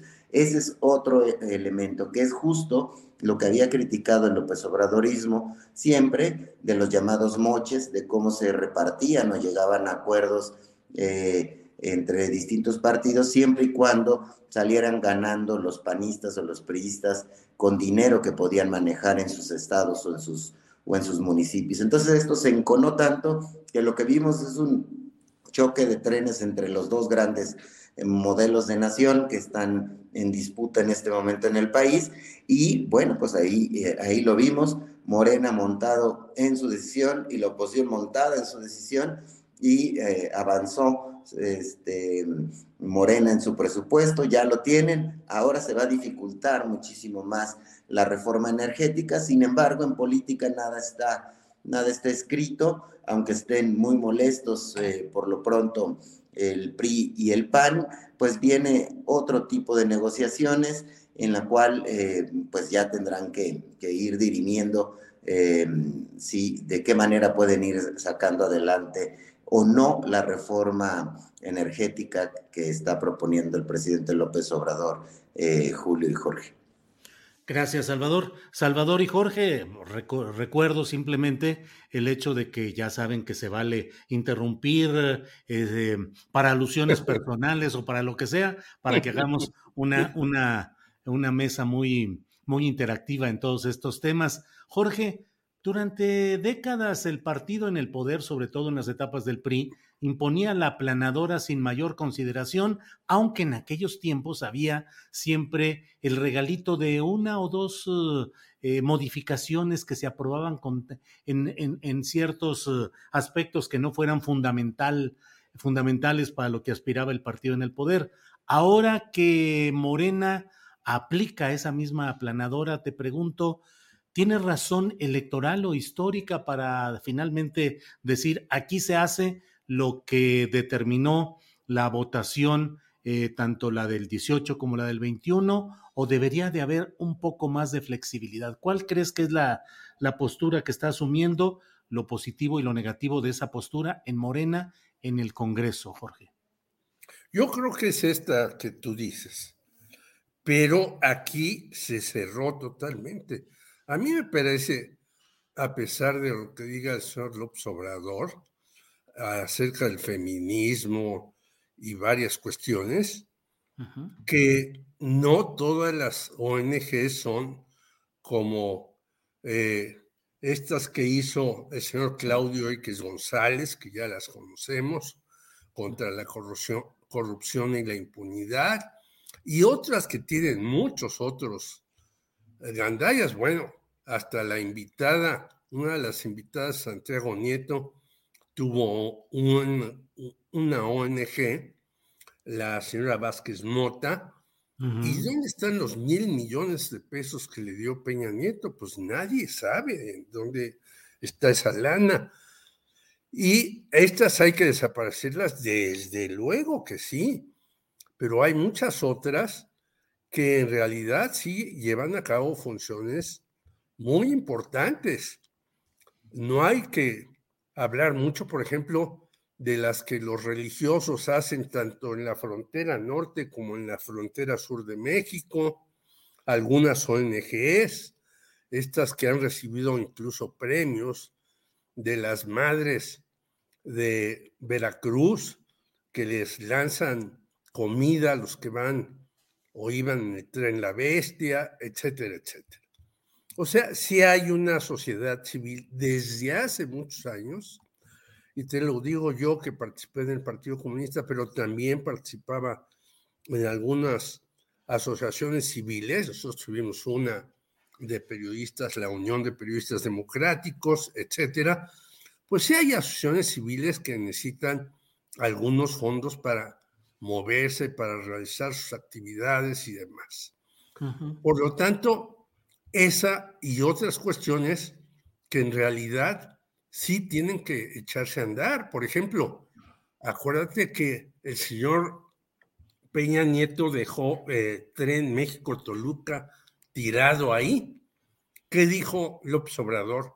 No, pues hay que eh, retomar el asunto y hay que hacerlo. El propio señor Enrique Alfaro, tan echado para adelante, ahora tan callado, no podía terminar el metro en Guadalajara y López Obrador dijo, yo voy a darle una mano a esta obra y demás. Yo creo que las cosas tienen que ver con cuidado. No puede ser todo blanco y todo negro. Y yo te diría, por ejemplo, yo que ando en Puebla, en Puebla es un auténtico fracaso las pensiones a los adultos mayores, porque los propios adultos mayores tienen que ir en silla de ruedas a un lugar, luego moverse a un telégrafo y luego recibir su dinero en otro lado. Bueno, ¿por qué no les dan la tarjetita que tiene todo el mundo? Y no solamente en Puebla, sino en otras partes, yo he sabido que ese tipo de acciones pues no han resultado convenientes. Quizás por eso el señor Gabriel, eh, que estaba ahí con todos los servidores de la nación, lo quitaron, ¿no? Se lo llevaron a García. y ahora lo mandaron hasta el norte del país. Hay muchas cuestiones que ha hecho López Obrador que dice él que son su sello característico correcto, pero en algunos lugares quienes encabezan esas acciones no las hacen bien, ni siquiera para favorecer a Morena y a López Obrador. Por lo tanto, yo creo que puede ser revisable un presupuesto no con las argucias, como dice Salvador, y por eso no lo interrumpí, que en efecto los panistas son muy dados a revisar los presupuestos para decir, que ser la carretera de mi pueblo, estilo Diego Fernández de Ceballos, ¿no? Hasta una carretera le hicieron al señor cuando se iba a casar. No, no con esas características, sino ver realmente dónde se necesita apoyar y dónde es posible recortar y a qué se puede dirigir ese dinero que está destinado para determinadas actividades. Pero cerrarse totalmente, yo creo que trae, siempre traerá consecuencias negativas para quien haga ese tipo de desplantes. Bien, gracias Jorge. Eh, Salvador Frausto, y bueno, otro de los puntos que están con tambores de guerra desde ahora es el tema del ejercicio de revocación de mandato a causa de, del no presupuesto disponible según lo que se aprobó en esta Cámara de Diputados. Ya el INE anuncia que va a impugnar ante la Suprema Corte de Justicia de la Nación y el propio Lorenzo Córdoba dice que está en riesgo la realización de ese ejercicio revocatorio. ¿Qué opinas sobre todo esto, Salvador? Sí, eh, pues es, interesante el encono, ¿no? Es decir, eh, le quitaron al, INE 5 mil millones de, pesos y al Poder Judicial 3 mil millones en números, en números redondos. Es decir, el pleito López Obrador no lo deja nada más eh, contra la oposición, sino lo lleva también eh, a una expresión dentro de, los organismos eh, autónomos, ¿no? En este caso, quien organiza las elecciones, el INE es conocido, el pleito que tienen ya Lorenzo Córdoba eh, directamente contra el presidente, y, y, bueno, pues lo lleva hacia allá y viene este zipizape de que plantea Lorenzo Córdoba y algunos consejeros del INE que no van a poder realizar la el ejercicio de revocación de, mandato que quiere el presidente y que va a apelar.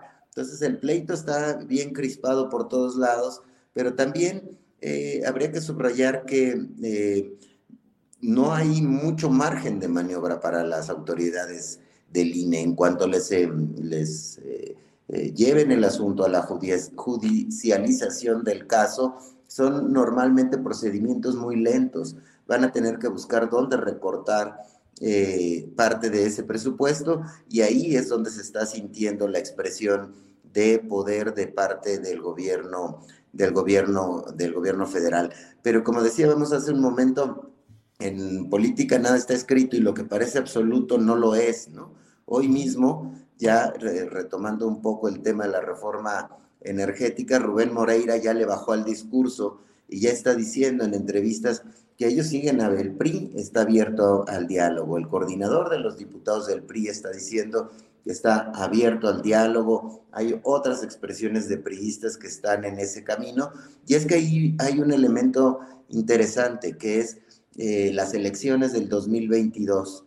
Eh, en el momento en el que se introdujo a la discusión pública el asunto de que el PRI tiene que pensar en qué posición se pone frente a la reforma eh, energética, pero frente a los ciudadanos, porque los ciudadanos no me parece que estén montados en, eh, eh, en apoyar una reforma energética tipo Peña Nieto. Ha habido expresiones en ese sentido de que la oposición tendría que desmarcarse de las agendas de Peña Nieto, tendría que desmarcarse de estar defendiendo las agendas del sexenio anterior, porque esa es una de las razones principales por las que han perdido las elecciones y en este caso el panorama para la oposición es muy malo. Pueden perder cinco de las seis elecciones importantes que hay el próximo año y em, pues esa es la siguiente batalla que vamos a ver. Vamos a seguir viendo un zipizape frente a este tipo de circunstancias y en el caso de eh, la disputa del presidente con el INE me parece que les ha ganado la partida eh, a menos de que en un camino largo logren em, detener el, presupuesto que está, em, pues ya ha sido aprobado por la mayoría legislativa. Entonces, ese, encono entre los actores políticos se está llevando eh, de la mano a, los dineros. Es decir, ahí está la expresión del poder más fuerte que está en este momento eh, en juego, eh, Julio. Bien, gracias. Jorge Salvador, eh, hay mucho la idea de que mm, todo este jaloneo que está estelarizando Lorenzo Córdoba pueda terminar, pues una dos, o con que Morena haga cambios desde el Poder Legislativo para modificar y echar fuera al propio Lorenzo Córdoba del INE, o bien pues que haya algún momento crítico en el cual él pueda presentar su renuncia y eso lo convierta en una especie de víctima social o civil o política y que pueda ser el candidato presidencial de la oposición que hasta ahora no logra tener ninguna posibilidad de tener un candidato viable. ¿Cómo ves ese terreno, Jorge Meléndez? ¿Podría ser Lorenzo Córdoba de verdad el candidato que necesita o espera la oposición antiobradorista? Pues yo creo que lo esperan y con ansia, después de los disparates de Marco Cortés con los gobernadores, con sus propios compañeros, después de la debacle terrible del PRD y después de las dubitaciones, como dice Salvador, de los priistas, pues voy o no voy, y si no voy, a lo mejor me la cobran en votos en los seis o siete eh, gubernaturas que vienen el próximo año, o a lo mejor si voy, pues este Morena pone un candidato en alguna de las gubernaturas que yo puedo ganar bastante débil, que es algo que ya hemos visto que hace Morena de repente, pues, ¿quién está más, eh, cuando menos, en la palestra, en la opinión pública y presentándose con mucha propaganda como alguien que es indispensable para las elecciones en México, si no es que el señor Lorenzo Córdoba. Incluso yo creo que su, su presencia en la Cámara de Diputados, aplaudiendo hasta Fernández Noroña porque citaron a su papá Arnaldo Córdoba, es una muestra de que el señor está haciendo política por todos lados, ¿no? Independientemente que uno de sus allegados más fieles, el señor Ciro Murayama, diga, pues no nos bajamos la lana de nuestro sueldo porque esto está en la Constitución y nosotros no queremos violar la Constitución. Ah, caray, ahora resulta que son más constitucionalistas que todos los que hicieron esas leyes fundamentales en México, pero no están viendo, pues, cómo está la situación en educación, en salud, en vivienda, en salario, etcétera.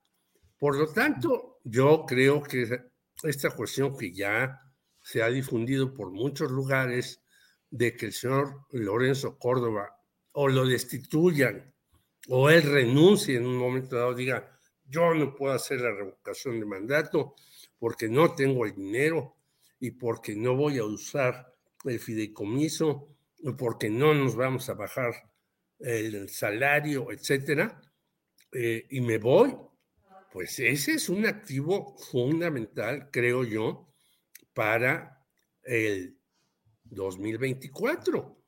Y qué más que un señor que viene de ser hijo de un hombre de izquierda toda su vida y que al principio no estuvo eh, muy metido en la izquierda, luego ya se acercó a ella, fue hasta diputado, etcétera. Yo creo que esa es una cosa posible dentro de este mar en donde no aparece una sola cabeza que pueden eh, encabezar el proyecto anti-López Obrador. Gracias, Jorge.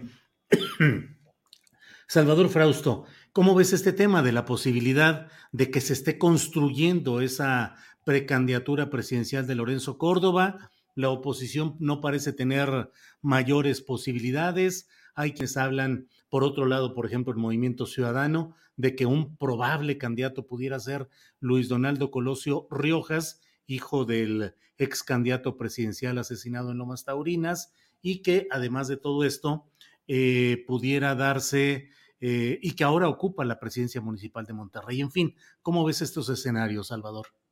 Sí, justamente la comparecencia de Lorenzo en la Cámara de Diputados lo habilitó como, como no sé si como precandidato presidencial, pero al menos como líder de la oposición, ¿no? Es decir, el presidente del INE eh, siendo aplaudido por la oposición de una manera este, eh, muy firme, muy clara, y siendo repudiado por el polo gobernante, eh, puso en el imaginario y en las columnas políticas y en las, en las discusiones que Lorenzo podría ser uno de los posibles líderes de la oposición, eventualmente hasta el candidato presidencial. A mí me llama la atención que los eh, que parece la oposición estar cachando a aquellos a los que López Obrador denuestra o toca o lastima, ¿no? Es decir, también la figura de Rosario Robles podría estar en esa, en esa tesitura. Es decir, hoy mismo anuncia su hija y el hermano de, de doña Rosario que van a hacer un, un, mes de activismo, una campaña para tratar de sacarla de la cárcel. Y si sale de la cárcel, pues también se convierte en una figura importante eh, que podría ser abrazada por la oposición, porque eh, pues vemos que la, la, oposición le han gustado estos personajes, como Lorenzo Córdoba, que además tiene un discurso muy articulado, como Rosario Robles, que también tiene un discurso muy articulado, a diferencia de los líderes eh, tradicionales que estamos viendo que podrían haber sido los, los aspirantes presidenciales que van de gazapo en gazapo, de caída en caída, como Marco Cortés o personajes que no crecen como Alito Moreno, etcétera, ¿no? Entonces, eh, sí, estos personajes a los que toca Andrés Manuel, podría estarles dando el beso de felicidad para la oposición, ¿no? Podrían, eh, podría estarlos habilitando para hacer las figuras que compitan contra quien sea su candidata o su candidato. Incluso si lo miramos dentro de la eh, llamada 4T, aquel candidato o candidata que no gane la nominación de Morena podría ser cachado por la oposición. Entonces veo a la oposición queriendo cachar a aquel personaje al que haya lastimado Andrés Manuel para poder tener una opción, una opción viable eh, para jugar en las, en las presidenciales del 2024 y pues esto está poniendo bueno buena la discusión política en nuestro país, está al menos divertida y sabrosa, eh, Julio y Jorge, ¿no? Así es. Jorge Meléndez, hagamos un homenaje, pues, irónico aquel periodismo de antaño en el cual algunos eh, entrevistadores terminaban diciéndole al entrevistado, algo que no le hubiera yo preguntado y que usted desee decir. Entonces, así estamos ya en la parte final de este programa. Jorge, ¿algún tema que tú desees abordar ya para cerrar esta intervención? No, pues yo quisiera, eh, pero no me da tiempo, rezar unos padres nuestros, unas aves marías por la señora Rosario Robles, porque eso es lo que dice su hija que hay que hacer uno de estos días. Yo fui católico, yo no lo soy hace muchísimos años, pero sí sé esa liturgia. Y yo creo, eh, y ahí sí un poco eh, discreparía con Salvador, que si bien el señor Lorenzo Córdoba, con todo su pedigrí, su formalismo y demás, tiene posición, la señora Rosario Robles no, porque además tiene atrás de sí dos anclas pesadísimas que se las pueden echar a andar, que uno es Emilio Cebadúa y otro es Ramón Susamontes Herrera Moro. El segundo, por cierto, yo no sé por qué está tan ausente en los medios.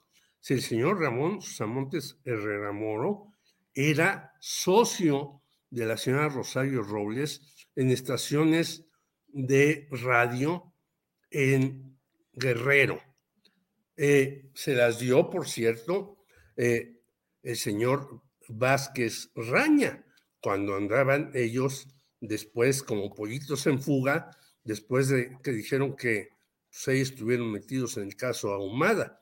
Ahí yo veo esa dificultad muy, muy este, pesada, un ancla que no nos puede eh, hacer despejar, despegar a ella y sobre todo a estos dos personajes.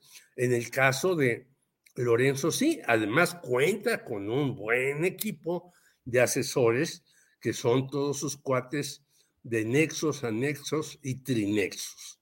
Ahí me quedaría yo. Gracias, Jorge. Salvador Frausto, por favor, lo que quieras agregar en esta parte final de la intervención, lo que tú desees, por favor, Salvador pues eh, insistir un poco, me parece que veo como presidenciables a Rosario Robles, a pesar de, sus pecados que menciona, eh, que, mencionamos, por ejemplo, aquí en, la, en estas discusiones, en estas mesas, en muchas ocasiones, y subraya Jorge, veo a Rosario muy movida, ¿eh? Sí me llama también la atención el asunto que su hija convoca a, que recemos por ella, pero va a tener un activismo tremendo, ¿eh? se van a, van a estar en reuniones semanales en La Palma, van a ir al Zócalo, a las embajadas, a la fiscalía, y veo un ánimo incluso de algunos em, activistas y políticos, e incluso comunicadores, que ven con buenos ojos a Rosario como una mujer en trona que le podría eh, competir a una eventual candidata de, de Morena. Veo a Lorenzo Córdoba eventualmente también más atractivo como figura de la oposición que a las propias figuras de la oposición formal. Y sí, alguien de Movimiento Ciudadano podría ahí surgir, como decías hace rato, Luis Donaldo Colosio o el propio Samuel García, que nadie creíamos que pudiera ganar una elección, ya demostró que puede, que puede hacerlo. Entonces, em, por ahí yo creo que hay que seguir con mucho cuidado, con mucho ojo los pasos de estos personajes, de Rosario, de Lorenzo, de Luis Donaldo, de Samuel, de Samuel García como figuras eh, a las que está volteando la, oposición ciudadana, huérfana de líderes, está buscando esas figuras más entronas, más eh, aguerridas, con discursos más articulados. Y ahí hay varios, ¿no? Además de, que pudiera surgir alguien de, de, alguna ruptura en Morena, ¿no? Por ahí, por ahí veo el, el asunto.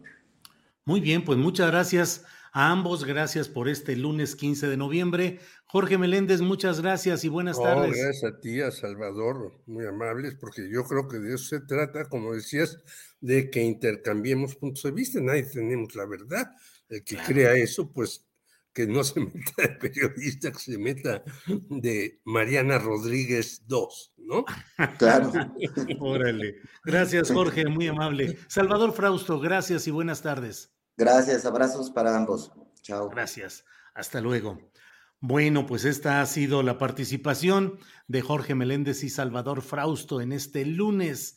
Eh, vamos ahora con un tema que es muy interesante y que eh, está con nosotros el reportero del estado de Morelos, Héctor Raúl González. Héctor Raúl, buenas tardes. ¿Qué tal, Julio? Muy buenas tardes. Con el gusto de saludarte, como siempre, a ti y al auditorio.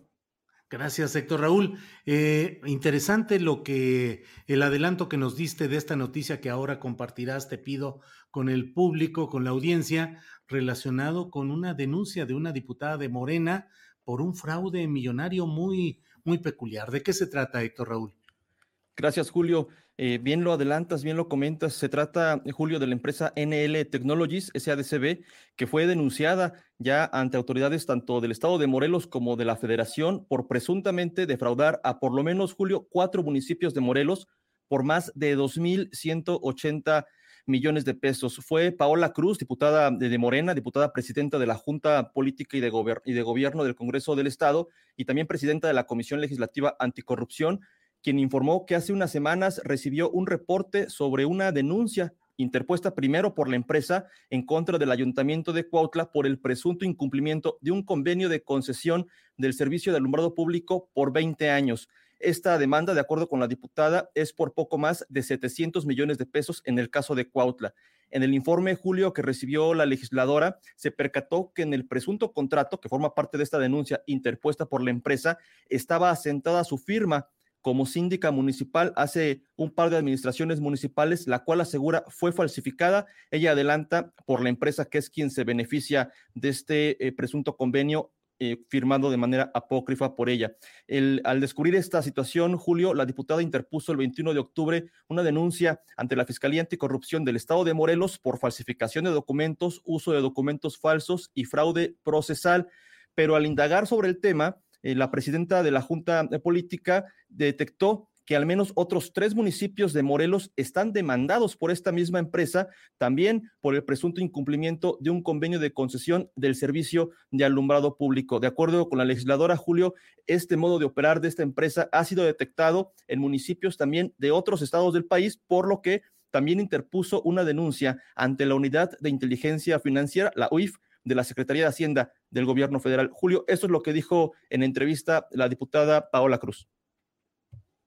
Cuando me entero que además están validando una demanda a partir de una firma que además es falsificada, pues me veo obligada primero a presentar una denuncia a la Fiscalía Anticorrupción precisamente por eh, falsificación de documento y uso de documentos falsos y fraude procesal. Pero además nos vemos en la necesidad también de escalar el tema cuando observamos que esta misma empresa tiene otras denuncias presentadas contra otros municipios del estado de Morelos.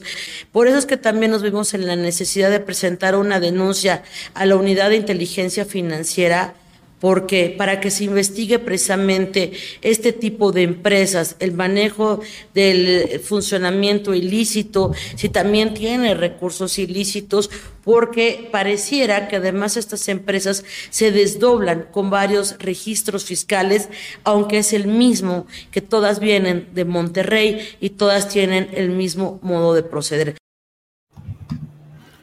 Julio, en esta entrevista la diputada adelantó que en tanto las investigaciones, tanto de la Fiscalía Anticorrupción de Morelos como las de la UIF avanzan, pues llamó a las autoridades de los municipios denunciados, tanto de las autoridades actuales como de quienes eh, podrían estar involucrados en la firma de estos convenios, a formar un frente, intercambiar información para exhibir, además, mediáticamente, además de las denuncias, estos presuntos fraudes cometidos por la empresa originaria de eh, Monterrey, Nuevo León. Julio, mi reporte desde Morelos.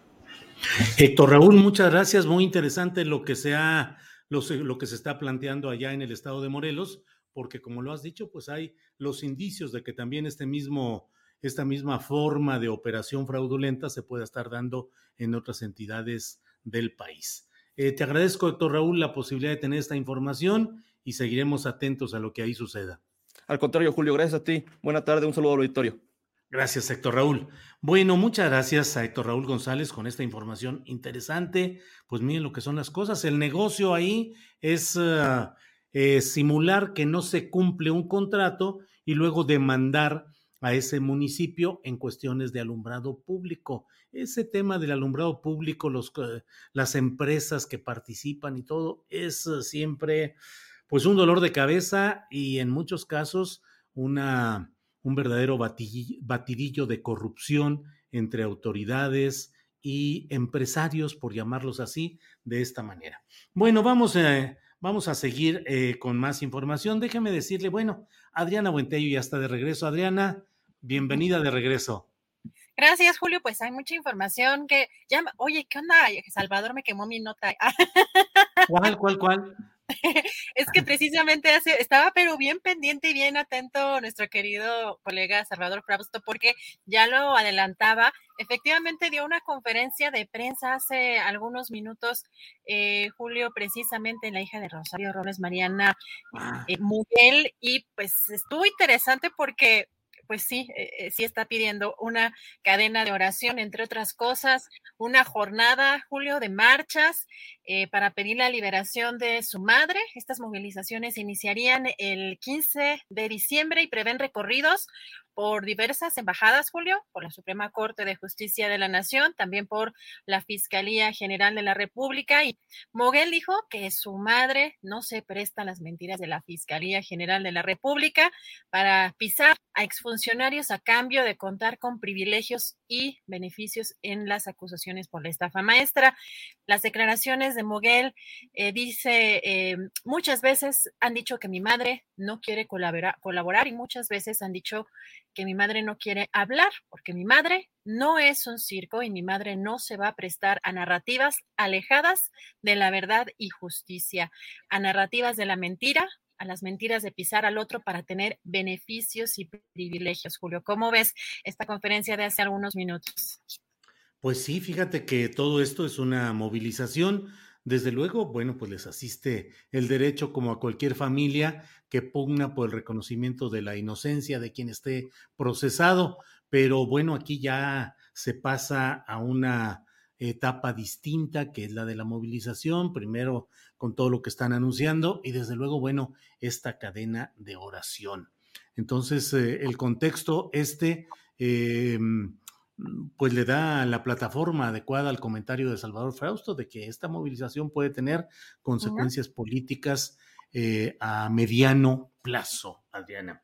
Oye, ¿y qué te parece si nosotros también fomentamos alguna cadena de oración para que ya no nos desmoneticen? Porque francamente, qué terrible. Estaba apenas hablando con Jacaranda Correa hoy, eh, es decir, que sería por ahí de la hora 45, algo así, una, la 1.45 estaríamos apenas del programa, 45 minutos de haberlo iniciado. Quizás nos dicen desmonetizado y yo rápidamente paso revista y me pregunto, ¿qué dijimos? ¿Qué hicimos? ¿Cuál es el tema? E, ¿En dónde estamos dando la materia para que día tras día nos desmoneticen así. Y bueno, fíjate además con la ironía, Adriana, hoy que es día de descanso obligatorio, que estamos aquí trabajando, este, y nos desmonetizan. Bueno, ya no entiende uno qué sucede, Adriana. Híjole, pues sí, Julio, pues vamos a apelar también a, nuestro querido público que, pues, digo, sabemos que, que pues esto pues, ya prácticamente es diario, pero si se solidarizan con nosotros con un like, con cualquier tipo de aportación, la verdad es que nos ayudan mucho precisamente a continuar este proyecto que, híjole, Julio, se ve pues cada vez más fuerte el tema de la censura aquí en, aquí en YouTube, eh, sobre todo porque, digo, pueden estarnos escuchando, pero la cuestión es que pues se pueda monetizar eh, precisamente el trabajo que estamos desempeñando pues día con día y pues sí es lamentable y pues de, pronto un poco desalentador. Digo, nos, nos encanta estar siempre en contacto y trabajando pues para el público que pues nos está viendo en estos momentos, pero sí de pronto desalienta que pues ya sea prácticamente diario. Sí, sí, sí. Bueno, pero seguimos adelante con el mismo buen ánimo y tratando de hacer el mejor periodismo que nos es posible. Así es que, ¿qué más tenemos por ahí, Adriana, hoy? Pues fíjate que en todo este tema precisamente de la aprobación del presupuesto 2022 y sobre todo con lo que ya comentaba también en la mesa en puerta que se tiene la, la mm, pues la aprobación de la reforma eléctrica y que está en estos jaloneos eh, debido a esta aprobación de este presupuesto. En entrevista con Milenio Televisión, el coordinador del grupo parlamentario del PRI eh, de la Cámara de Diputados, Rubén Moreira, aseguró que, eh, contrario a lo que asegura el diputado panista Jorge Triana, quien señalaba que la reforma eléctrica ya está muerta, ante esta falta de acuerdos por el tema del presupuesto de 2022.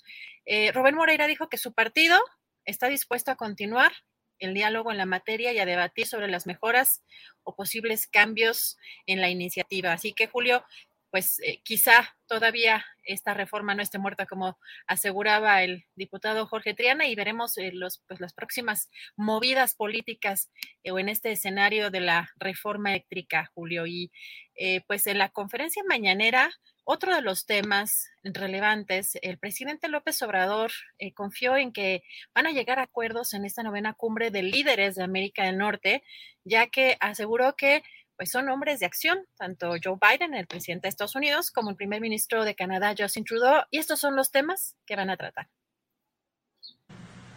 Para tratar lo de el acuerdo comercial, evaluar avances y eh, del futuro para la integración económica con respecto a nuestras soberanías.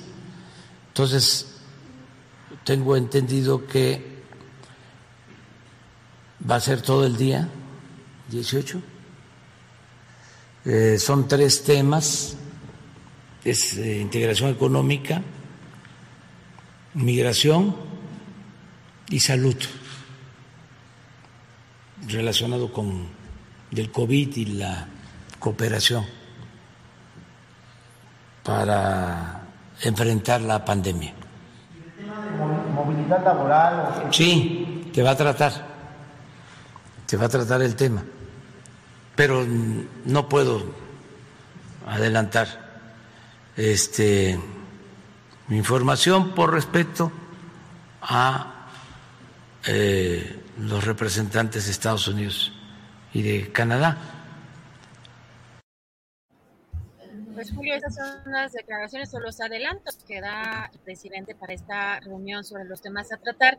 Y Julio, fíjate que una de las eh, complicaciones en términos de las caravanas que se han dado en los últimos, en las últimas semanas Particularmente, bueno, el fin de semana el coordinador de la Organización de Pueblos Sin Frontera, Irineo Mujica, dio a conocer este fin de semana que las otras dos caravanas, una en Coatzacoalcos, Veracruz y otra en Tapachula, Chiapas, van a partir en los días 16 y 17 de noviembre.